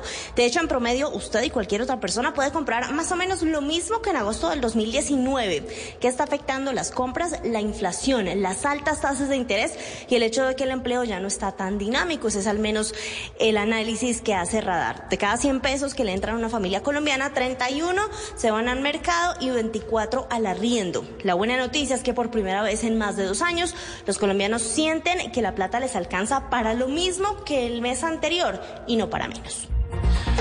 Gracias, Marcela. Y vamos ahora al Congreso de la República porque se conocen las primeras eh, reacciones políticas al discurso del presidente Gustavo Petro ante la Asamblea General de las Naciones Unidas. Andrés Carmona. Buenas tardes. Mientras que sectores de gobierno saludan este discurso enfocado en la lucha contra las drogas, el cambio climático y los esfuerzos de paz en zonas como Palestina y Ucrania, para la oposición, el presidente abordó muchos temas que están desconectados de la realidad del país que gobierna. El representante por Centro Democrático, Cristian Garcés. Lo que debe hacer el presidente de la República es proponer cómo mejorar las exportaciones para generar mayores oportunidades de ingreso y empleo, la educación de nuestros jóvenes y la seguridad otra voz a favor del discurso fue la de la representante por el pacto histórico María Fernanda Carrascal, quien en respuesta al exalcalde de Bogotá, Enrique Peñalosa, dice a través de su cuenta de X, abro comillas, no, es decir, no busquemos solucionar los problemas graves estructurales de la migración, construyamos una carretera en el Darién para que los y las inmigrantes pasen su drama sobre losas de Transmilenio. Peñalosa tiene más cemento en su cabeza que humanidad en su corazón. Cierro comillas. Gracias, eh, señor Carmona, que estaba un poco ahogado corriendo, ¿no? Agitado, igual que, mejor dicho, buscando las reacciones del eh, discurso del presidente Gustavo Petro. Y bueno, esta es una buena noticia, por lo menos que haya una vacunatón, así lo anuncia el Ministerio de la Salud. ¿Por qué razón? Porque, ojo, señores, hay 16 mil niños que no tienen su esquema de vacunación completa y por eso se inicia esta vacunatón. Oscar Torres. Sí, señora Camila, buenas tardes. Pues es que estas jornadas programadas estarán para el 30 de septiembre, el 21 de octubre, el 18 de noviembre y el 16 de diciembre y tienen, como usted lo decía, objetivo de abordar las diferentes, eh, que los menores completen el esquema de vacunación e inmunización contra diferentes enfermedades. Y es que durante estas jornadas se podrá eh, o tendrán eh, un 22 vacunas disponibles de 30 enfermedades en todos los puntos de vacunación en el país. El Ministerio de Salud busca garantizar que, como usted lo decía, 16 mil niños niñas que no han completado la vacunación contra enfermedades como sarampión, rubiola, paperas y varicela lo hagan. Además, se pretende llegar a 17 mil personas que aún no han recibido su primera dosis para la prevención de hepatitis A, diferia, eh, testoferina, hepatitis B, meningitis y otras enfermedades. Hay que decir que esta es una vacunatón que está promoviendo el Ministerio de Salud. Gracias, Oscar. Y Camila, reapareció la polémica juez Viviana, Vivian Polanía, recordar mm, por salir semidesnuda durante una audiencia judicial pero ahora Pero aparece... semidesnuda y fumando. y fumando. O sea, pero además una audiencia en donde ella definía si la persona se iba presa o no se iba presa, que era lo más eh, aterrador de todo, que uno eh, viera como una persona que estaba casi que en calzones y fumando tomara la decisión con semejante Pues desdén de si una persona se va a la cárcel o no se va a la cárcel. Ahora aparece en medio de un show erótico que se realizó al interior del Palacio de Justicia de Cúcuta. Esto durante la celebración de amor y amistad. ¿Y vamos a ver el show erótico en eh, nuestro canal de YouTube o no? Creo- ¿Es lo no sé si tengamos el video, pero el reporte lo tiene Damián Landines. Y lo que están escuchando es el hecho que quedó registrado en video donde la jueza Vivian Polanía apareció sentada con un vestido blanco mientras un hombre le hacía un show de baile en medio de la mirada de un grupo de asistentes que se encontraban en lo que sería el auditorio del Palacio de Justicia Francisco de Paula Santander de Cúcuta. Frente a esta nueva polémica, el presidente del Consejo de la Judicatura del Norte de Santander y la Dirección de Administración Judicial de la capital de ese departamento emitieron una circular recordando los lineamientos que deben seguir los funcionarios en los espacios públicos de las instalaciones y de paso pidieron respetar el Palacio de Justicia de Cúcuta. La jueza Vivian Polanía es recordada por aparecer fumando acostada en una cama y semidesnuda en plena audiencia judicial y aunque había sido suspendida de su cargo, la Comisión Nacional de Disciplina Judicial decidió anular esa medida a mediados de noviembre de 2022 y así regresó a su función. No, bueno, por respeto no vamos a pasar el video a través sí. de nuestro canal eh, de YouTube. Sí, no espera, pues uno no espera eso de los que son representantes de la justicia, y No, menos pues una señora que decide si uno se va preso o no se va preso, porque ese es el cargo de ella. Claro, y lo que uno espera es que la judicatura, que son los superiores de los jueces, el Consejo Superior de la Judicatura, pues tome decisiones. Pero pues esas por el momento dice, no se deben hacer eh, eventos de ese tipo en las instalaciones del Palacio de Justicia de Cúcuta. Pero Hasta ahí no, se queda. pero no ha tomado decisión. sanciones, solo una advertencia. Exacto. Y a esta hora se presentan manifestaciones en la vía Bogotá-Villavicencio, lo que tiene totalmente bloqueada nuevamente la movilidad hacia ese sector eh, del país. Los que están protestando son habitantes del municipio de Guayabetal pidiendo ayudas del gobierno. Felipe García. Nuevamente complicada la operación en la vía Bogotá-Villavicencio por este nuevo cierre que está exactamente en el kilómetro 71 más 500 y en el 59 por la comunidad de Pipiral y Guayabetal que están realizando en este momento un bloqueo total de la vía exigiendo garantías al gobierno y ayudas respecto a todos estos cierres que han causado estragos, dicen ellos, en la economía de las dos comunidades de los municipios y es por esto que están pidiendo presencia inmediata pues de funcionarios no solo del gobierno sino también de la gobernación de Cundinamarca. La dirección de Tránsito y Transporte de la Policía está coordinando los puntos de control y tratando de buscar alguna solución con las comunidades que en este momento se encuentran bloqueando la vía con los maletines naranjas de las obras e incluso tienen atravesada una bandera de Colombia exactamente en este kilómetro 71 y en el kilómetro 59 por la comunidad de Guayabetal y de Pipiral que en este momento se encuentran atravesados en la vía. Entre tanto, la Procuraduría General de la Nación emitió una alerta sobre el avance en algunas de las obras para los Juegos Nacionales. Según el organismo de control, los trabajos de adecuación del Coliseo del Café, la pista de atletismo y la construcción de la cancha de squash están por debajo del 55%. Nelson Morillo. De acuerdo con la Procuraduría General de la Nación, a dos meses del inicio de las justas deportivas, la adecuación del Coliseo del Café, la pista de atletismo y la construcción de la cancha de squash es menor al 55%. El ente de control también señaló que los trabajos de adecuación en el Coliseo del Sur apenas parecen arrancar y su avance es del 0%. En cuanto al Coliseo Multideportes, el porcentaje de construcción apenas alcanza el 22.42%, mientras que en la construcción del complejo acuático, los trámites administrativos no le permiten avanzar. Claudia Arena, secretaria de Infraestructura de la Alcaldía de Armenia, respondió a los señalamientos. Con respecto a las alarmas mencionadas en lo que tiene que ver con las obras para Juegos Nacionales por parte del municipio de Armenia, no hay ninguna preocupación de no ejecución ni de no llegar a la fecha de inicio de Juegos con la ejecución de estas obras. Avanzamos en un 75% en conjunto y ninguna de las obras está con una ejecución inferior al 60%. No obstante, más allá del cruce de porcentajes entre alcaldía y procuraduría, deportistas y delegaciones anhelan que los escenarios de Armenia estén listos para el 11 de noviembre, cuando inician los Juegos Nacionales. La noticia internacional. En el mundo avanza la Asamblea de las Naciones Unidas en Nueva York, que empezó esta mañana con el discurso del jefe de la ONU, Antonio Guterres, y propuso renovar unas instituciones internacionales del siglo XXI y advirtió que la democracia está bajo amenaza, el autoritarismo avanza y el discurso de odio cobra auge. Our world is becoming unhinged.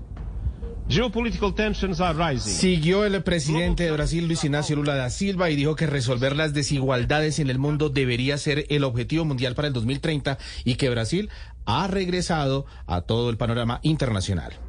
Y reconstruir un país soberano, justo sustentable. Siguió el presidente de los Estados Unidos, Joe Biden, recordó las horas de calor, incendios forestales, sequías, inundaciones y que el mundo debe hacer frente a una historia urgente que es la lucha contra el cambio climático. Luego centró su discurso en Ucrania. Debemos hacer frente a esta agresión descarnada y alertó que si Ucrania cae ante Rusia, pues ningún país va a estar seguro. No nation wants this war to end more than Ukraine. Para esta tarde se espera que el presidente ucraniano Volodymyr Zelensky hable ante la Asamblea número 78 de las Naciones Unidas. La noticia deportiva. A esta hora se juegan los dos primeros partidos de la fase de grupos de la UEFA Champions League 2023-2024. En Italia, el Milan empata sin goles frente a Newcastle y en Suiza, Young Boys pierde 1 a 0 contra el Leipzig de Alemania. A las dos debuta el campeón, el City, frente a Estrella Roja de Serbia y a esa misma hora el PSG enfrenta al Borussia Dortmund en Francia y el Barcelona en España recibe al Royal de Bélgica. En esta edición tendremos cuatro colombianos, Cuadrado con el Inter, Davinson con el Galatasaray, David Machado con el Lens y Cristian Borja con el Sporting Braga de Portugal. Las principales tendencias en redes sociales. El numeral Ana María Guzmán es tendencia este martes en redes sociales. Los hinchas de la futbolista colombiana celebran que oficialmente firmó su contrato con el Bayern Múnich de Alemania por un periodo de cuatro años. Guzmán dijo, abro comillas, es increíble, para mí se cumple el sueño de poder jugar en un equipo fantástico de grandes jugadoras de las que puedo aprender. Esta noticia y más tendencias en blurradio.com.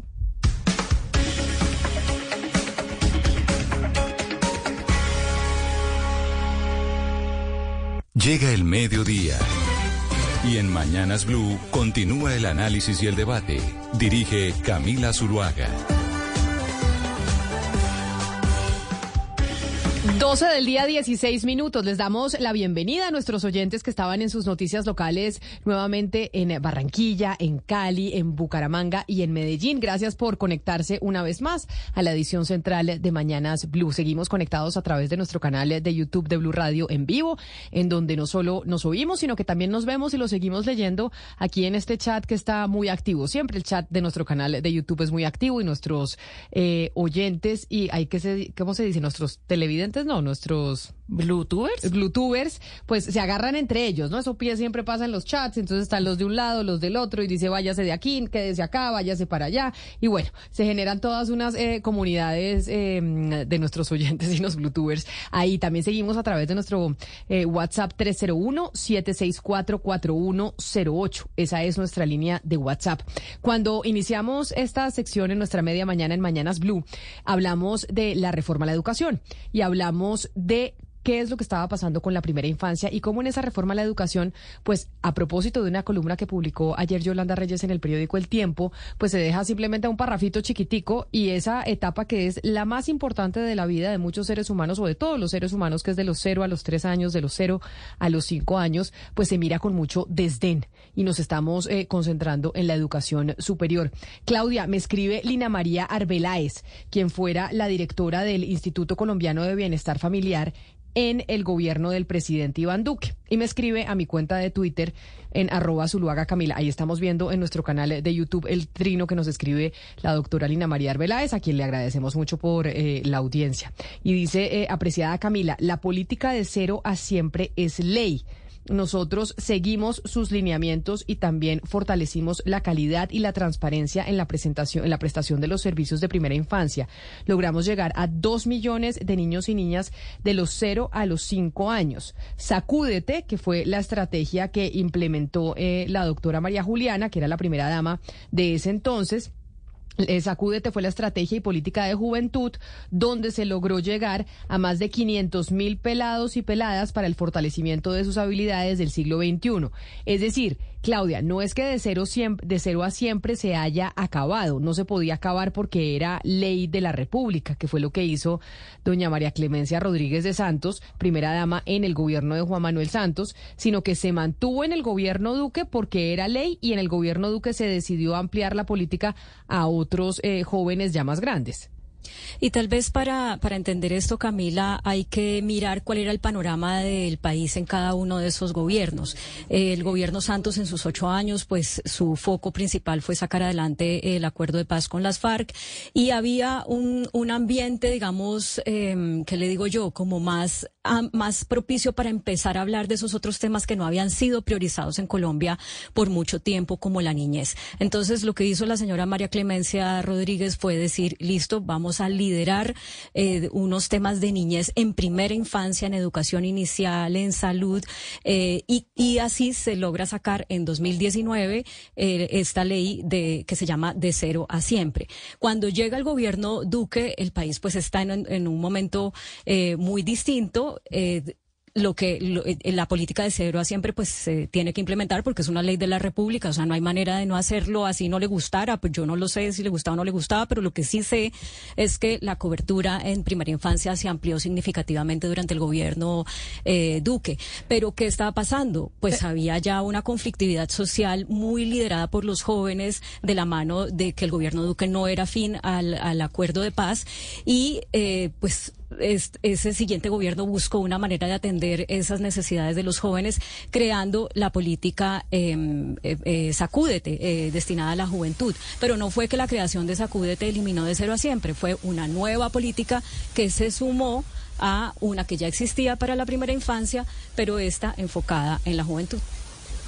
Y ahí es donde es importante decir, Claudia, cómo en los gobiernos tienen un peso lo que se ha llamado las narrativas, las narrativas que cobran los gobiernos o que tienen peso en los gobiernos. Si bien es cierto, la señora Arbeláez está defendiendo su gestión, pues hay que recordar cuál fue la narrativa predominante frente a los niños, cuando ellos tienen un ministro de guerra, que eh, un ministro de defensa que sale a decir los niños son máquinas de guerra, como lo fue Diego Molano, cuando hay escándalos mediáticos, que no son escándalos mediáticos, sino que son, claro, ese escándalo por lo que produce, pero que son noticias verdaderamente apabullantes como bombardeos donde matan niños, pues entonces eso es lo que queda en la opinión pública. Desafortunadamente, hoy la señora Arbeláez tiene que salir a, pues a defender su gestión, pero uno se pregunta dónde estaba el ICBF para cuidar de estos niños antes de que sucediera, porque los niños que son reclutados son doblemente victimizados. Primero, por el Estado que no estuvo ahí por ellos y segundo, por eh, las fuerzas eh, irregulares, por las guerrillas que los reclutan. Entonces es doble victimización. Hay que mirar cuál fue el discurso que ellos permitieron que prevaleciera. De cero a siempre. Entonces, de cero a siempre sí sigue y de hecho continúa siendo eh, un eh, trabajo que tiene que hacer el Estado colombiano porque es ley de la República.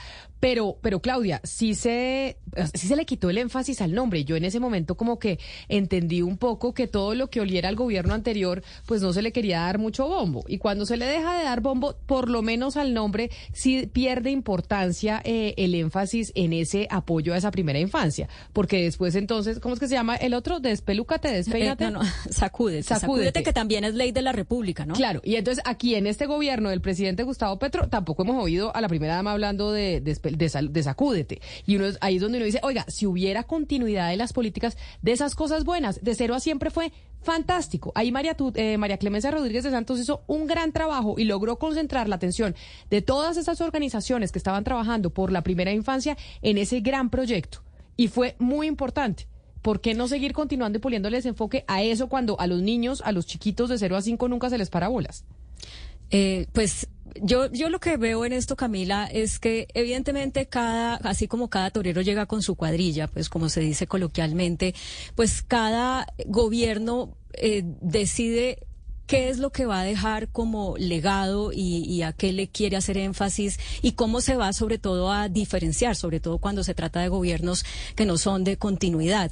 Pero yo insisto en que desde lo que yo conozco, el hecho de haber, eh, digamos, levantado otro frente de acción que era eh, la atención a la juventud, no implicó dejar de atender a la niñez, que no se hablara de, serio a siempre durante el gobierno Duque, eh, como se hizo durante el gobierno que creó esa política que fue la anterior y que obviamente con ese gobierno, entre esos dos gobiernos había muchas eh, diferencias, no quiere decir que no se implementara lo que ya era una ley. Em, y, ambas cosas fueron buenas, digamos, tan, tan importante ha sido de ser siempre como ha sido también eh, la estrategia Sacúdete, porque hay que atender a las niñez, pero también hay que atender a la juventud. Entonces, pues eh, uno quisiera como ciudadano que esas políticas eh, tuvieran continuidad y que no se, digamos, se les quitara el valor por cuenta de que llegan gobiernos contrarios a los a sus predecesores, eh, porque la verdad es que sí tenemos que valorar también todo lo que cada gobierno deja, o sea, no todos los gobiernos, por más que uno los critique, pues no, no dejan legados, sí hay legados importantes y, me parece pues peligroso decirle a la ciudadanía como que o eso no sirvió o eso se, se, se acabó o eso se eliminó. No, bueno, cada gobierno llega con sus prioridades y necesita dejar también sus, sus huellas. Y como cada gobierno llega con sus prioridades y tenemos gobiernos locales que van a llegar después de las elecciones del 29 de octubre, vámonos con eh, nuestra sección de patos al agua. Tenemos una fila de patos eh, al agua en, esta, en este programa que hoy nos vamos a ir a la gobernación del Valle del Cauca, porque tenemos un pato al agua precisamente para ese departamento. En Mañanas Blue, Patos al Agua. Y en Patos al Agua nos vamos con el candidato a la gobernación del Valle del Cauca después de Dilian Francisca Toro, Hugo Mario Palomar. ¿Quién es el más opcionado? Porque uno dice, oiga, pareciera que allá en su departamento ya es casi que un hecho que va a ser Dilian la que llegará nuevamente a la gobernación. Las encuestas, Camila, muestran todas eh, a Dilian Francisca Toro como gobernadora nuevamente del departamento del Valle del Cauca. Aparece también en casi todas las encuestas Tulio Gómez como el segundo eh, en, intención de voto, pero obviamente todavía faltan algunos días. Camila, se están moviendo las campañas, se están haciendo acuerdos. Cualquier cosa puede pasar de aquí al 29 de octubre. Cualquier cosa puede pasar, pero hay un pato al agua que tiene una condición eh, particular, y es don Ferney Lozano, candidato a la gobernación, quien está con nosotros en la línea. Candidato Lozano, bienvenido, mil gracias por acompañarnos. Bueno, un saludo muy especial para ti, Camila, y para Julio Mario a todos los oyentes, claro que sí, y los youtubers, ¿no? Me dicen que están conectados. Claro, y ahí lo están viendo usted con su camisa de Ferney Lozano y con ese logo grande del Pacto Histórico, su camisa grande del Pacto Histórico, y sobre eso empiezo a, preguntar, a preguntarle, candidato Lozano, esto del Pacto Histórico como que se está desmoronando, porque por lo menos en el, en el Valle del Cauca, Maíz, el movimiento Maíz, que hace parte del Pacto Histórico, pues decidió apoyar o anunció que apoyaba la candidatura de Dilian Francisca Toro. ¿Cómo es eso? Si usted es del pacto histórico, ¿no debería estar el partido Maíz apoyándolo a usted en esta, en esta contienda? Eh, debería de ser así. Lo que pasa es que hay algunas realidades, eh, digamos, regionales. Maíz, algunos dirigentes departamentales de Maíz, eh, tal vez los principales, nunca han estado en la línea del pacto histórico, nunca han estado en la mesa del pacto histórico. por lo tanto, no nosotros no nos extraña ellos hacen, digamos, de, gobierno departamental hoy, eh, acompañaron a la doctora Clara y en, en el anterior proceso también a la doctora Lilian. Que sí nos extraña un poco es la posición de la senadora Marta Peralta, aunque la comprendemos porque pues ella no es del Valle del Cauca y no, no conoce, los, los interiores de la política aquí en el Valle del Cauca. Eh, digamos, alejados un poco de las bases de maíz, si están en el pacto histórico. Pero entonces hay algo que no comprendo y es, ¿el pacto histórico continúa siendo una realidad en el país o no es una realidad en el país? Porque por lo menos en el Valle del Cauca, eh, el maíz que hace parte del pacto, pues no está con ustedes. Sí, correcto. Es que el maíz nunca en el Valle del Cauca ha estado en el pacto histórico. Maíz nacional sí, en, en, el, en el regional del Valle del Cauca no. digo, no, eh, inclusive ellos nunca asistieron a las mesas departamentales o municipales del patio histórico. Pero bases del maíz, algunos municipios del, de, donde hay expresiones del maíz, en el patio histórico. Eso es, digamos, lo, lo del, del tema regional. Por esto el patio histórico en el Valle del Cauca estamos fuertes, estamos unidos trabajando por este proyecto político y, seguramente vamos a, aquí al 29 de octubre a dar unas sorpresas grandes porque el Valle del Cauca se mueve con el paso histórico. Candidato, pero entonces usted dice, el pacto histórico en el Valle del Cauca es supremamente fuerte, pero las encuestas dicen todo lo contrario, que la doctora Dilian Francisca es la que va a ganar en esa, esa gobernación. ¿Usted cómo o cuáles creen que son sus, alternativas para poder de verdad ganar esta elección? Cuando incluso el maíz pues está apoyando eh, a la doctora Dilian. Bueno, una cosa es medir eh, el tema de personalidades. Obviamente reconocemos que la doctora Dilian tiene una posición mediática fuerte porque ella pues, ha sido gobernadora, senadora, etcétera. Eh, lo mismo la exposición mediática del señor Tulio, pues, es dirigente de la América, ¿cierto? Mm, nosotros tenemos una exposición mediática, digamos, de, de menos calado, pero la fuerza nuestra está en nuestros colectivos sociales, en nuestros colectivos barriales y veredales y obviamente en nuestra marca Pacto Histórico, que es lo que que sabemos vamos a recoger de aquí al 29 de octubre. Sí, ¿por qué candidatos si el petrismo barrió en las elecciones para congresos y barrió en la primera y en segunda vuelta en las presidenciales en el departamento del Valle del Cauca? ¿Por qué no es tan fuerte? ¿Por qué usted no ha recibido ese mismo respaldo de los diferentes sectores de izquierda y por qué su nombre no figura en esos primeros lugares de las encuestas? Mm, Julio Mario, porque precisamente las encuestas hoy miden el tema mm, de exposición de los candidatos de su nombre. Obviamente la doctora Dilian, del señor Tulio, claro que sí, tienen exposición mediática más fuerte. Nosotros tenemos un trabajo de base, tenemos un trabajo municipio a municipio en nuestros colectivos del pacto histórico. Estamos esperando, ¿cierto? Y esa es la, digamos, eh, la posibilidad real que tenemos cuando se mide, mide por mm, afinidad partidaria, el pacto histórico en el Valle del Cauca está mejor posicionado que las otras fuerzas. Entonces la tarea nuestra, y para eso tenemos este tiempo que es prudencial, es decirle, bueno, el candidato del pacto histórico a la gobernación del Valle es Ferney Lozano Camelo, candidato de unidad histórico. En esa tarea estamos, bueno, vamos a, hacerlo confiando en que eh, esas bases nuestras que están en los territorios eh, se informen de las candidaturas que tenemos, informen de las candidaturas que tenemos a la Asamblea, que es lista cerrada, los consejos lista cerrada, nuestras candidaturas a las alcaldías, obviamente la candidatura a la gobernación del Valle del Cauca.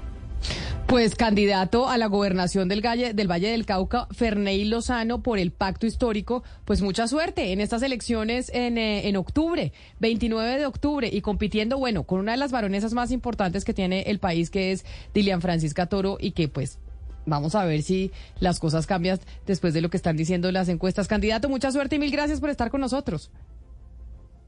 No, no, con mucho gusto. Y a la gente del Valle del Cauca, eh, la gente la tiene clara y fácil.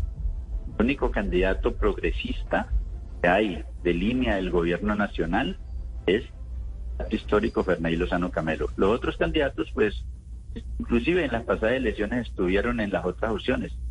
No querían que este proyecto del cambio llegara a gobernar este país.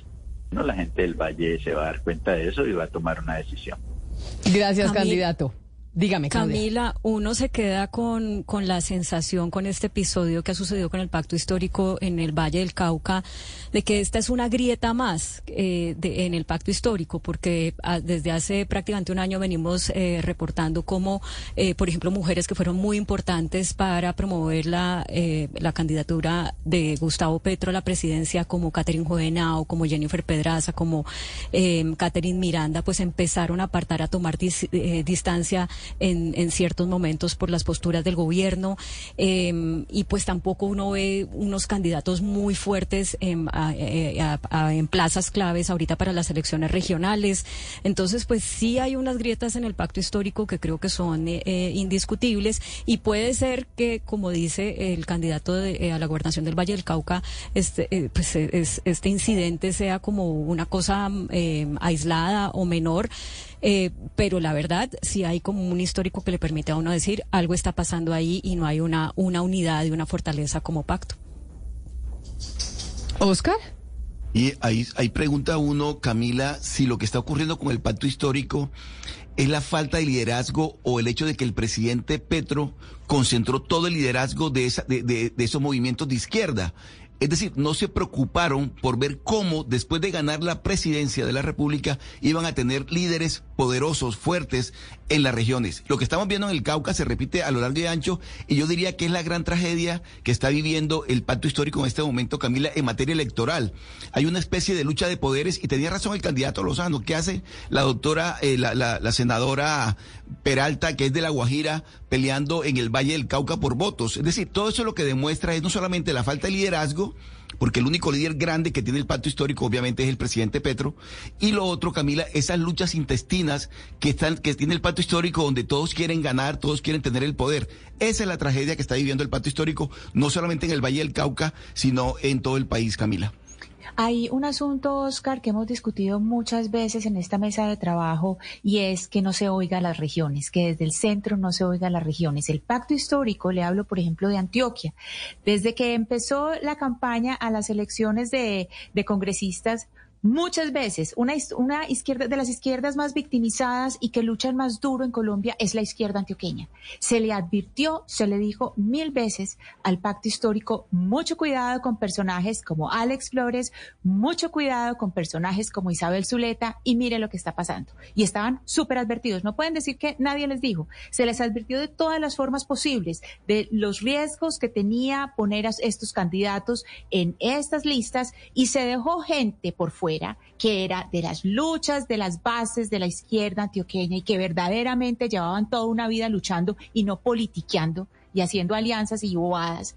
De la, de la lucha dura de la izquierda se dejó por fuera. ¿Y aquí qué estamos viendo? Pues estamos viendo unas elecciones regionales donde otra vez hay un problema muy grande del pacto histórico para conseguir sus, sus candidatos precisamente porque ya se dieron cuenta que en elecciones al Congreso cometieron una cantidad de errores y ya no saben qué hacer. Aquí están apoyando, por ejemplo, a Esteban Restrepo, a pesar de todo lo que ha pasado, es el candidato de, Daniel Quintero, ellos sabiendo perfectamente, porque el pacto histórico sabe perfectamente que Daniel Quintero no es de izquierda, él dice que es de izquierda porque le conviene políticamente, pero él es de lo que, pues, para donde haya que coger. Entonces es muy triste que el pacto histórico haya caído en esto y es simplemente por no oír a las regiones, por no oír las advertencias. El pacto histórico, entonces, ¿en dónde el pacto histórico termina siendo qué? Es la gran pregunta, porque el pacto histórico fue un cúmulo de partidos que se unieron, hicieron una lista conjunta al Congreso de la República que apoyaba y era pues la coalición, entre otras cosas, del gobierno del presidente Gustavo Petro. Pero hoy vemos que el pacto histórico, pues en región no es eso que fue en Congreso.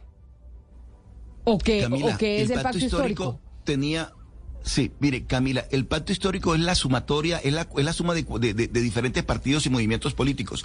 Y ese pacto histórico en la presidencia pasada, en la campaña presidencial que ganó el doctor Gustavo Petro, ese era el portaaviones. El portaaviones de ese, de ese pacto histórico era el doctor Gustavo Petro, candidato presidencial de la Colombia Humana.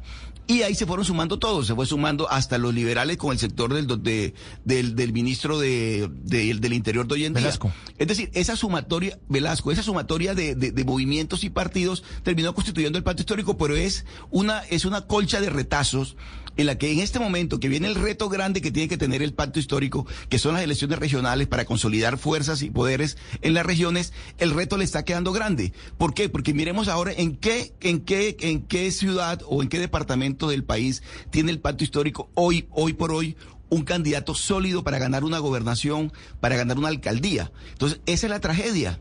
Ese es el drama del pacto histórico, porque al final fue una, colcha de retazos y la sumatoria de, distintas voluntades políticas y electorales que no respondían a un propósito eh, común, en serio y de verdad. Sí, se unieron para, para hacer una lista conjunta en las elecciones legislativas y luego para apoyar la candidatura presidencial de Gustavo Petro. Pero hoy están dispersos y lo hemos visto en el Valle y en todas las regiones de, de Colombia.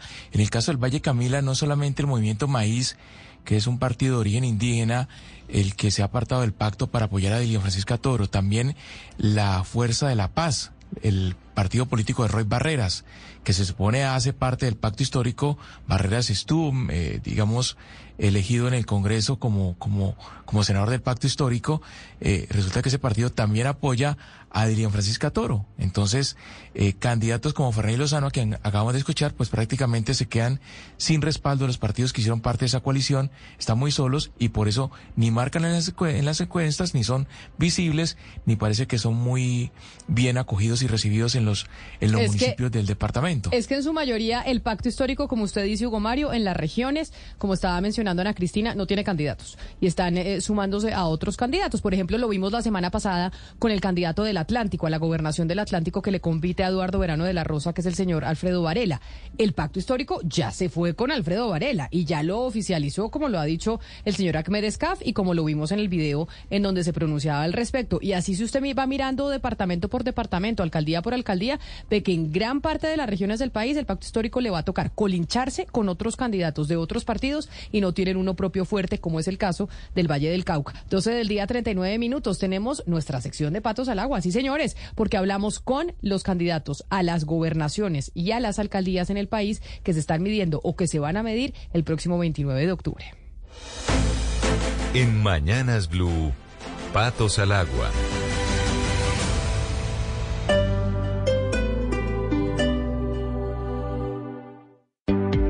Hi, soy Anthony. Primera vez en el grupo de apoyo Old Spice. Hola, Anthony. Mi novia está actuando raro últimamente, duchándose más, huele bien, demasiado bien. Ella lo niega, pero creo que está usando mi Old Spice Gentleman's Brown Sugar and Cocoa Butter Exfoliating Body Wash para el cuerpo. Sí, sí. Old Spice Gentleman's Brown Sugar and Cocoa Butter Exfoliating Body Wash para una exfoliación y una hidratación de 24 horas. Los hombres también tienen piel.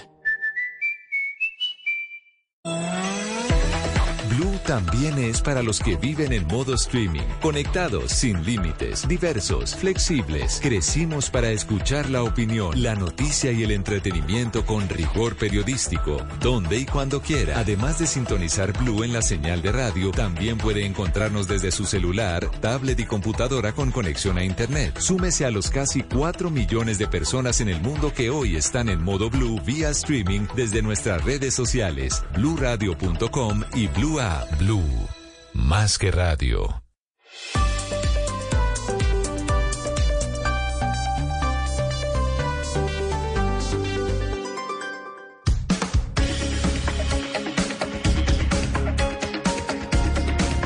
12 del día, 40 minutos. Aquí seguimos conectados con ustedes en Mañanas Blue. Bueno, Mariana, usted desde hace rato estoy, yo desde hace rato estoy anunciando que le va a decir a Gonzalo lo que ha dicho la Organización Mundial de la Salud sobre la hipertensión. Que de hecho, porque Gonzalo no la dejó hablar de la hipertensión, se fue primero a hablar del virus de Nipah y usted dice, oiga, la hipertensión mata más gente en el mundo que ese virus de India del que habla Gonzalo. Mucho más, mi querido Gonzalo, por lo menos eso dicen mis matemáticas, porque la hipertensión mata aproximadamente 10 millones de personas al año.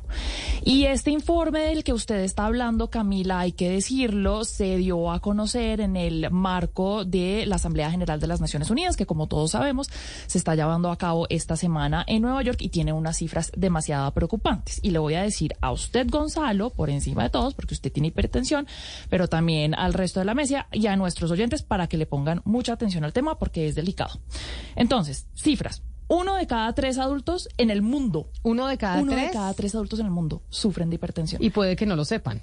Espérese un segundo, le sigo dando las cifras. Antes que vaya a la que no lo sepan, la que se relaciona con eso que usted acaba de decir, dice el informe, esta población se duplicó. El número de personas con hipertensión se publicó entre 1990 y el 2019. Qué locura. Y eso debe ser, ¿por qué? Por los hábitos alimenticios, no hacer ejercicio. Exactamente. Entonces, cuatro de cada cinco personas no tienen el tratamiento adecuado, Camila, en el mundo. Estas son cifras del mundo. Y el 75% de las personas con hipertensión viven en países de ingresos bajos o ingresos ingresos medios o medianos. Oiga, pero cuatro de cada cinco personas es una barbaridad. Es una barbaridad. Es una barbaridad. o, sea, es el 80% de la población que está diagnosticada, o sea, o que tiene hipertensión, que no se trata de manera correcta. Y además es que es, fácil de tratar, porque son en su mayoría las drogas, por ejemplo, que ayudan a que usted viva eh, con esta enfermedad, que porque no se cura, pues ya son genéricas y tienen un costo muy bajo. Ahora, hay algo que dice la, la, este informe de la Organización Mundial de la Salud, dice, sí, los genes juegan un papel muy importante, la edad juega un papel muy importante, pero definitivamente la sal, comer sal aumenta el riesgo. Estuve en el Amazonas, en Leticia, en donde comen con muchísima sal, eh, Mariana. Y de hecho ya la gobernación está poniendo anuncios en los restaurantes que, ojo, no le eche tanta comida a la sal porque eso tiene un, eh, un tema perjudicial en la salud y sobre todo en la hipertensión. En México, por ejemplo, prohibieron como política pública que en los restaurantes tuvieran sal en, las, en la mesas. porque hay gente, yo me he sentado al lado de gente que no ha probado la comida y ya le está echando la sal. O sea, ni siquiera ha probado si la comida tiene tiene sal o no tiene sal y ya le están echando sal. me, parece una cultura muy nuestra. Pero eso, es malísimo. y mire los, los números de Mariana. Pero uno está comparte con, con familia o tal y, y hay alguien como que toma el liderazgo de la comida, coge el salero y eso lo frota como si no hubiera y le da pero, pero sin probar la comida, que es lo más absurdo, porque si usted la prueba y dice, oiga, esto le falta sal, pues ahí sí se la echa. No hay que echarle sal, porque mire los números de que nos está diciendo la Organización Mundial de la Salud. Pero no solamente no le eche sal, sino haga ejercicio y bájele al alcohol. O sea, si usted toma alcohol en serio, le tiene que bajar porque eso también eh, eh, incrementa el riesgo significativamente de que usted tenga hipertensión. Y le digo unas últimas cifras, Camila, que dice que el, informe es un poco duro con los gobiernos y dice, oiga, esto es relativamente barato, eh, digamos, priorizar el tratamiento de la hipertensión y si se prioriza, estas son las cifras de lo que se podría evitar. 100 millón, 120 millones de derrames, de casos de derrames cerebrales. 76 millones de muertes, así de sencillo, y 17 millones de casos de insuficiencia cardíaca, Camila. ¿se, acuerda, ¿Se acuerda, Oscar? Oscar, espérame, antes de su intervención, ¿se acuerda que cuando yo les traje aquí el tema del libro de la hipertensión, les dije, una persona muy cercana a mi vida, de eso que usted está diciendo, Mariana, persona no diagnosticada, tenía hipertensión, no se estaba eh, haciendo el tratamiento y murió de un derrame cerebral. O sea, todo lo que usted acaba de narrar, una persona muy cercana a mi vida, falleció hace tres meses por cuenta de esto que usted está mencionando. O sea, Oscar, esto está matando más colombianos que muchas otras cosas. Camila, y el riesgo de este tipo de enfermedades silenciosas es que las personas teniendo la enfermedad no son conscientes de ello y siguen abusando. Es decir, lo que decía en este momento Mariana, el sedentarismo, abusar de la sal, pero también se abusa del azúcar. De igual, de igual forma, no se hace ejercicio, eh, la vida de que uno lleva, y lo digo por mí también, porque uno, uno no se cuida, no cuida la salud, y al final los resultados son estos. Las cifras que, que acabamos de escuchar son terribles, son escandalosas para un país como Colombia, que, que además de todo lo que tenemos nosotros del conflicto eh, interno, vamos a terminar también sufriendo mucho de este tipo de enfermedades silenciosas, Camila. Y es que no solo Colombia, es el mundo. El mundo es el que tiene estas cifras. O sea, la hipertensión sea que duplicado, triplicado, más que triplicado en, los, en las últimas décadas. Del, de 1990 al 2019, es decir, en 30 años prácticamente, eh, se, se duplicó el número de personas, la población de personas viviendo con eh, hipertensión se duplicó. Por eso, Gonzalo, a pesar de que los oyentes, si usted mismo dice que yo le hago bullying en estos micrófonos, no es que le haga bullying, es que tenemos que hacer conciencia y usted es un ejemplo para los oyentes de que tienen que cuidarse. Es verdad, Camila, pero es difícil tener un bar y no consumir alcohol, ¿no? Eh, o el café o el cigarrillo. O sea, uno trata. El cigarrillo también. Dice el informe, habla muy claramente del cigarrillo, que el, al aumento, sí, no, que el cigarrillo aumenta el riesgo de desarrollar hipertensión. Pero usted está, haciendo todo mal, Gonzalo. Y por eso es que le insisto, y acá dice que yo le hago bullying y que le digo que está gordito y que no sé qué. Oiga, no, es que se tiene que cuidar porque seguramente Gonzalo, lo que pasa es que Gonzalo sí está diagnosticado y sí se toma su pastilla, pero no hace las otras cosas, que es comer bien, hacer ejercicio, no tomar trago y no fumar. No, bueno, ya dejé la soda, ¿no? Ya dejé, ya dejé la Coca-Cola. Lo dejé a un lado, ya tengo algún tiempo sin tomar Coca-Cola. Poco a poco, Camila. Lo que pasa es que tiene, usted tiene que entender, y yo se lo he dicho muchas veces, que una persona con ansiedad oiga, si hay algo difícil es controlar la ansiedad.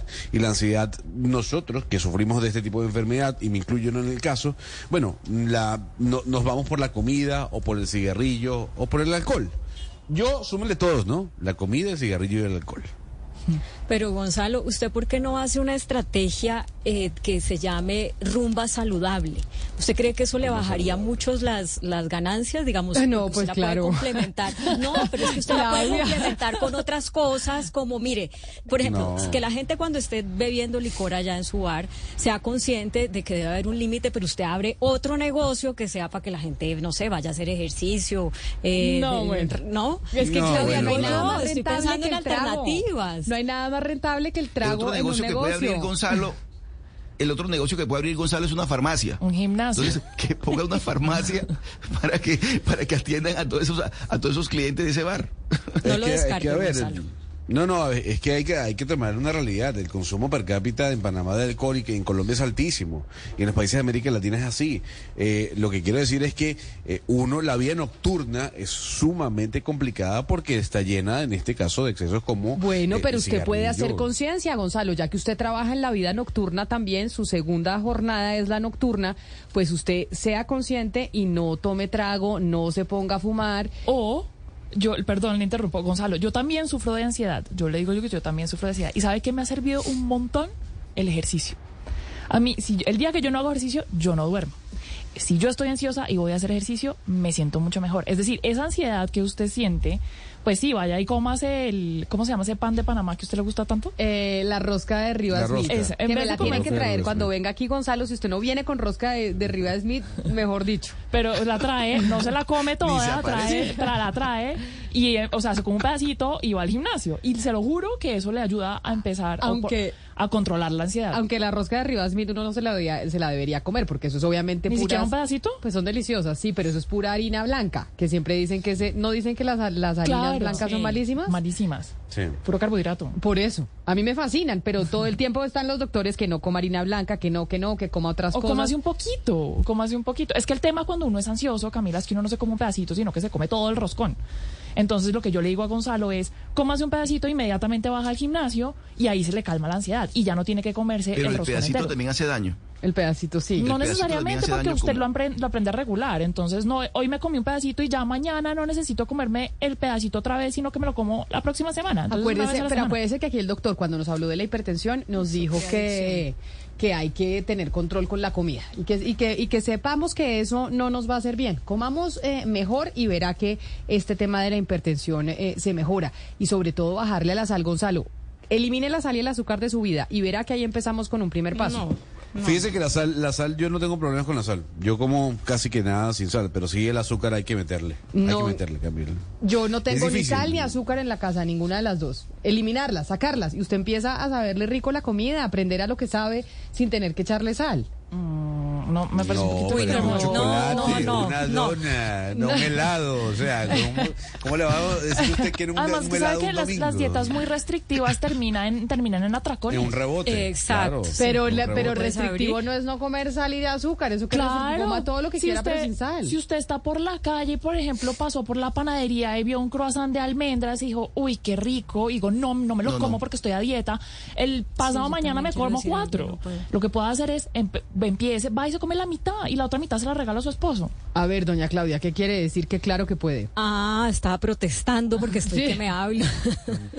no, Camila, que es que usted tiene una personalidad muy particular que le permite tomar esas decisiones hiper mega radicales como no tengo eh, eh, azúcar y, sal.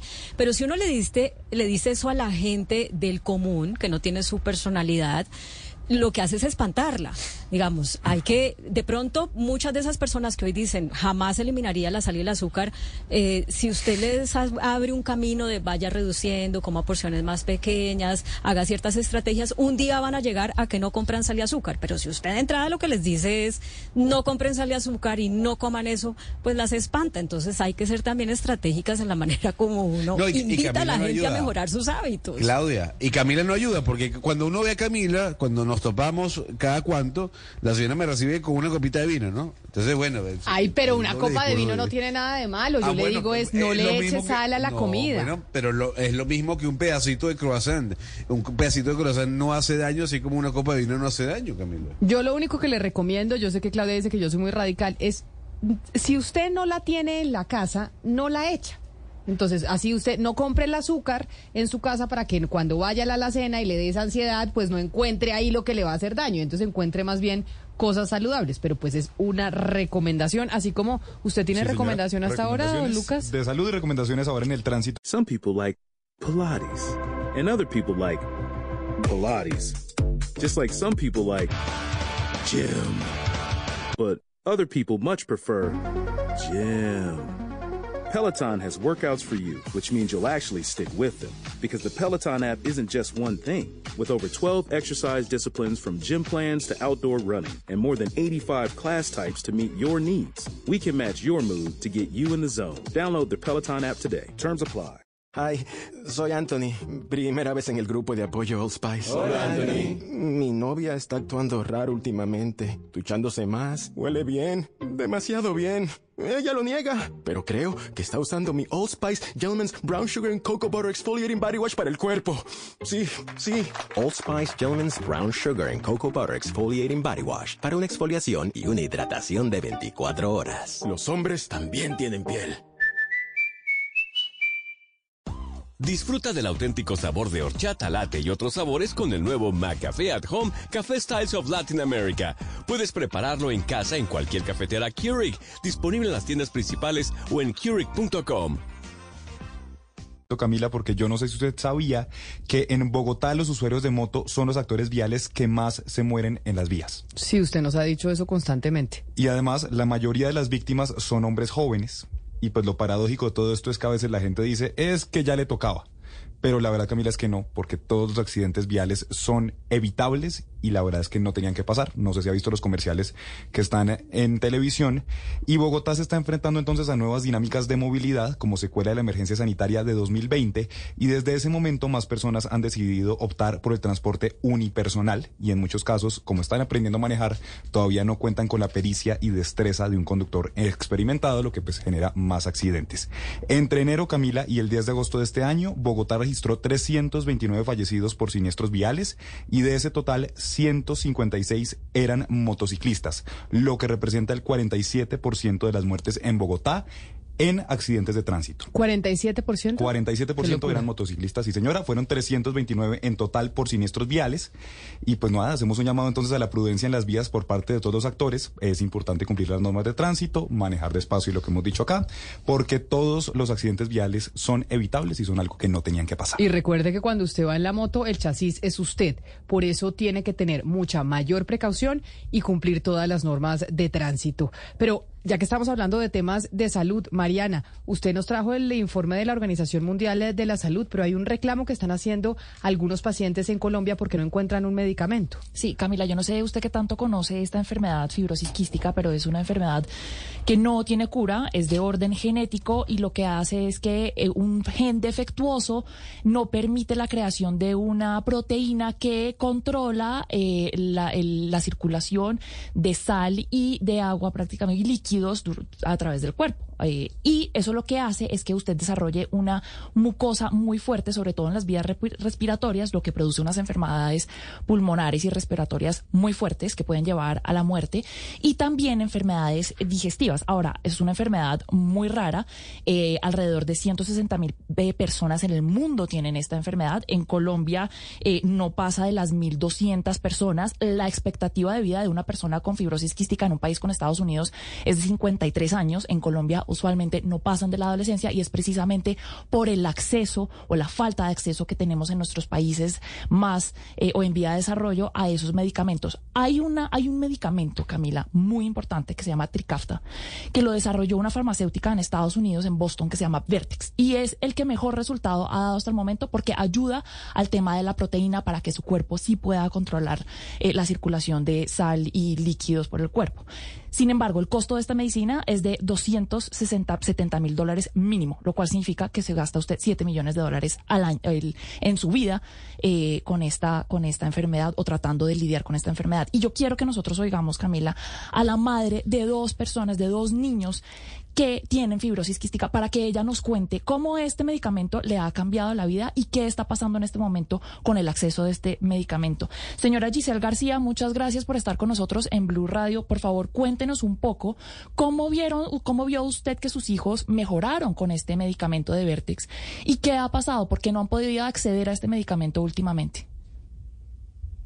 Muy buen día para todos, buena tarde para la mesa de trabajo y todos sus oyentes. Gracias Mariana por la explicación acerca de, la enfermedad. Como, como usted lo mencionaba, pues esta es una enfermedad genética crónica que multisistémica afecta en su mayoría el sistema digestivo y todo el sistema respiratorio.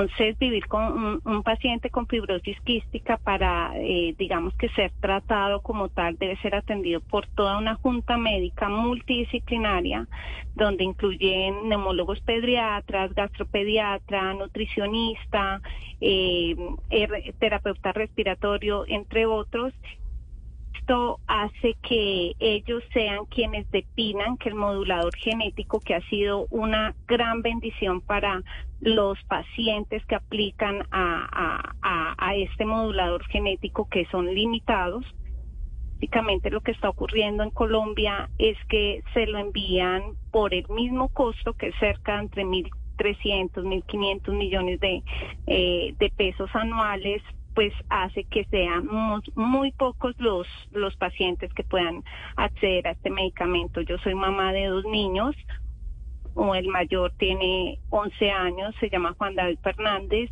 y el menor José Gabriel Fernández con 8 años. De los dos, pues hay uno que es que eh, estuvo en una situación prácticamente crónica el año anterior.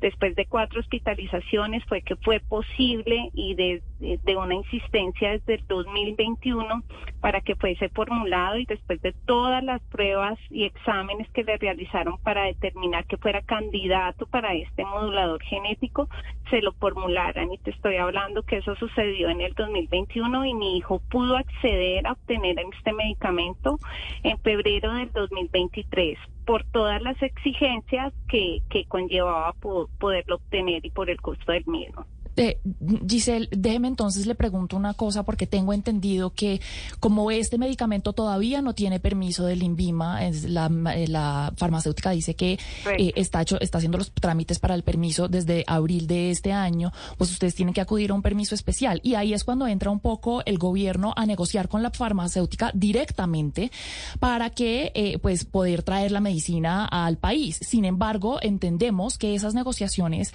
pues han llegado a un punto de no negociación, por decirlo así, porque lo que le ha dicho el gobierno a Vertex es que por favor le venda las dosis al precio reducido para los niños, porque la mayoría de los pacientes de, Colombia son niños, y Vertex no solamente le dijo que no, sino que ya no le iba a enviar eh, medicinas a Colombia. Cuéntenos usted entonces qué sabe de eso y si sabe si eso ha impactado en lo que, en lo que significa para su hijo acceder a esa medicina. ¿Han podido ustedes acceder a esa medicina en este momento o ya se quedaron sin la medicina. Es correcto. Mira, eh, para que a Juan David inicialmente le dieran el medicamento fue formulado con, eh, una dosis pediátrica, ¿sí?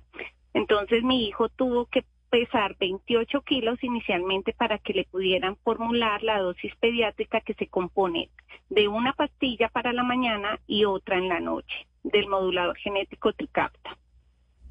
O sea, en ese momento se sacó el permiso del INVIMA, el INVIMA no lo entregó después de un año, cuando ya eh, esperábamos simplemente que nos llegara el medicamento por la negociación entre el gobierno y, el laboratorio, nos indicaron que Vertex, que es quien lo produce, y, eh, indicaba pues que no era rentable para ellos vender esa dosis, ¿sí? Porque la presentación que ellos traen como tal se compone de pastas para la mañana y una pasta para la noche. Eh, mi hijo tuvo que transitar cuatro meses sin el medicamento en una situación muy crítica donde ya los antibióticos no le hacían, o sea, hacían cóctel de antibióticos y en el grupo multidisciplinario de Fundación Valle de Lilia, al que les agradezco inmensamente, y también la Fundación Colombiana de Fibrosis Quística, quienes nos han apoyado. Eh, encontraban que ya no, mi hijo no respondía a los antibióticos, entonces de esa manera mi hijo, con toda y su condición respiratoria, tuvo que subir a 30 kilos. ¿Para qué? Para que el gobierno como tal pudiese comprarle a Vertex, porque es Vertex quien le indicaba que no se lo vendía en dosis pediátrica. Mi pero, hijo pero que permítame. 30 kilos para que su... Permítame, yo le pregunto, Mariana, ¿qué dice el, el laboratorio? ¿Qué dice Vertex? Pues Camila, yo me, yo les escribí, no me quisieron hablar directamente y me mandaron un comunicado que le traduzco aquí. Dice, nuestra meta en Vertex es hacer que nuestras medicinas para la fibrosis quística esté disponible para la mayor cantidad de pacientes posible alrededor del mundo. Y nuestro equipo trabaja todos los días para expandir este acceso a través de diversas rutas. Tricafta actualmente no está registrada en Colombia. Sin embargo, nosotros presentamos petición para la aprobación del medicamento en abril del 2023. Alcanzar un acceso sostenible una vez las medicinas tengan la licencia es un proceso complejo y requiere de la participación de muchos actores interesados. Permanecemos comprometidos a trabajar con las autoridades. O sea, nada, un saludo a la bandera. O sea, no dijeron absolutamente nada. Exactamente. O sea que ahí está la respuesta del laboratorio. Doña Giselle García, qué horror esta historia que, que usted nos cuenta y sobre el medicamento. Pero entonces, en este momento, su hijo sigue sin el medicamento. ¿Qué sucedió cuando mi hijo con toda su dificultad llegó a los 30 kilos? Le formularon, eh, estamos hablando que lo formularon en julio del 2022 del año pasado y recibió su primera caja de Tricafta en del 2023. Gracias a Dios mi hijo eh, pudo aguantar, aguantar literal porque te estoy hablando que son niños que se van quedando sin aire, que sus alimentos no los pueden digerir adecuadamente, entonces tienen graves problemas de desnutrición. Imagínate el gasto calórico para ellos hacer el gran esfuerzo que hacen por respirar. Entonces, eh, yo estoy contando esta historia gracias al apoyo de, muchas personas, ángeles que han estado en el camino y mi hijo aguantó hasta que llegó su, su medicamento. Recibimos una donación anónima que le permitió a mi hijo recibirlo realmente en diciembre, pero ya como tal la EPS me lo entregó fue en abril, ¿sí? En, en, febrero de este año me lo entregó. Entonces, ¿qué pasa? En la primera dosis fueron tres cajas. Las tres cajas ya formularon seis cajas. De esas cajas yo voy en la octava caja Eh, y eh, ayer ya me quedé sin medicamento, es decir, para el lunes, desde ayer mi hijo ya no, no está recibiendo el medicamento y eso es grave, ¿por qué? Porque mi hijo, lo que yo tengo para decir es que a mi hijo y a nosotros como familia nos cambió la vida, o sea, ese modulador genético literal volvió el aliento pues de por vida eso... a mi hijo, mi hijo después de que estaba dependiente del oxígeno, ahora mi hijo ya está, es otra vida, respira por sí solo, tiene la, su vida de forma normal, subió de peso, o sea, es un cambio impresionante en que da la calidad de vida de estos chiquitos, entonces es triste eh, sentirse todos los meses en esta angustia existencial de que listo, me llega la caja, medicamento, pero hasta cuándo y el próximo cuándo me llega por por todas las trabas administrativas que esto tiene. Entonces uno vive en una inestabilidad absoluta, tanto así que, te, que como te comento, mi hijo tuvo la última dosis que se tomó domingo de la semana pasada, desde ayer está sin dosis y lo, lo difícil es que las recaídas después de ellos no recibir este, este modulador genético pues son muy fuertes. Pues doña Giselle García, le pido unas excusas a mis compañeros de Meridiano Blue, pero nos parecía importante oír la historia de doña Giselle, que tiene a sus hijos sin este medicamento y que obviamente pues estamos hablando de una vida. Doña Giselle García, mil gracias por estar con nosotros y por contarnos esta historia. Como le decimos, estamos en contacto con el laboratorio y ver si de verdad lo que dicen en el, en el comunicado es cierto y que les interesa lograr que ese medicamento sea más fácilmente adquirible en nuestro país. Mil gracias y feliz tarde. Así llegamos nosotros al final de esta emisión en Mañanas Blue. Ya llegan nuestros compañeros de Meridiano, quienes nos van a actualizar de muchas más noticias en Colombia y en el mundo. A esta hora, en Blue Radio, las historias, las primicias, los personajes, la música y la tecnología en Meridiano Blue. Con Ricardo Ospina, Silvia Patiño y Octavio Sazo. 105, bienvenidos a Meridiano Blue en Nueva York. Terminó la reunión del presidente Petro y el presidente de Panamá para buscar soluciones a la crisis migratoria en el tapón del Darién, en Santiago Rincón. Hola Ricardo, muy buenas tardes. Una reunión muy corta entre los dos presidentes después de esa polémica entre los dos países precisamente por la crisis humanitaria en el tapón de Darién que dice el presidente Gustavo Petro podría llevar a más de un millón de migrantes en el próximo año a atravesar la selva. Acordaron encontrarse nuevamente con presidentes de otros países como México y Venezuela. Insiste el presidente Petro en que la raíz de ese problema es el bloqueo económico al país vecino y que no está de acuerdo con lo que le han pedido que es poner más retenes en el camino. Escuchemos. Han sido de poner una especie de retenes a lo largo del camino. No nos parece eficaz. Dice el ¿Dice el presidente que Santiago? Dice el presidente Petro eh, que hay una diferencia en los conceptos, que mientras Panamá habla de ordenar el flujo migratorio, Colombia habla de humanizar, Ricardo. Estados Unidos pone por primera vez en la lupa a Colombia como país que trafica con fentanilo. Ojo porque Colombia está cambiando el tráfico de drogas en vista del aumento de consumidores de ese opioide. Lucas San Pedro. Sí, señor Ricardo, lo mencionaba esta mañana el presidente Petro en su discurso ante la Asamblea General de las Naciones Unidas y lo reitera Estados Unidos hoy, que anuncia que vigila de cerca tanto a Colombia como Ecuador, porque estos dos países están participando en la producción y en el tráfico de fentanilo. Dice Todd Robinson, jefe antinarcóticos del Departamento de Estado, que México sigue siendo el principal puerto de entrada, pero que saben que hay otros países que están participando en la cadena de suministro, como lo son Colombia y Ecuador, y también algunos países de Asia. La cadena de producción, Ricardo, de este opioide comienza en China, donde se comercializan los químicos utilizados para su elaboración, y estos químicos llegan a América, principalmente a México, donde los carteles elaboran el fentanilo y lo distribuyen en territorio estadounidense. También hay otra noticia importante, y es que Robinson anunció que Estados Unidos está analizando el nuevo plan de lucha contra las drogas presentado por el presidente Petro, que busca dejar de perseguir a los pequeños cultivadores de coca y atacar a las organizaciones del narcotráfico. Dice Robinson que Colombia no se ha desentendido de las erradicaciones de cultivos, pero que tanto Estados Unidos como nuestro país todavía pueden hacer más en las incautaciones de drogas. Vamos ahora al sur del país. Se conoce la fecha exacta en 20 días del inicio de la mesa de diálogos de paz entre el gobierno del presidente Petro y las disidencias de alias Iván Mordisco. ¿Se dijo algo sobre un cese del fuego, Winston Viracachá?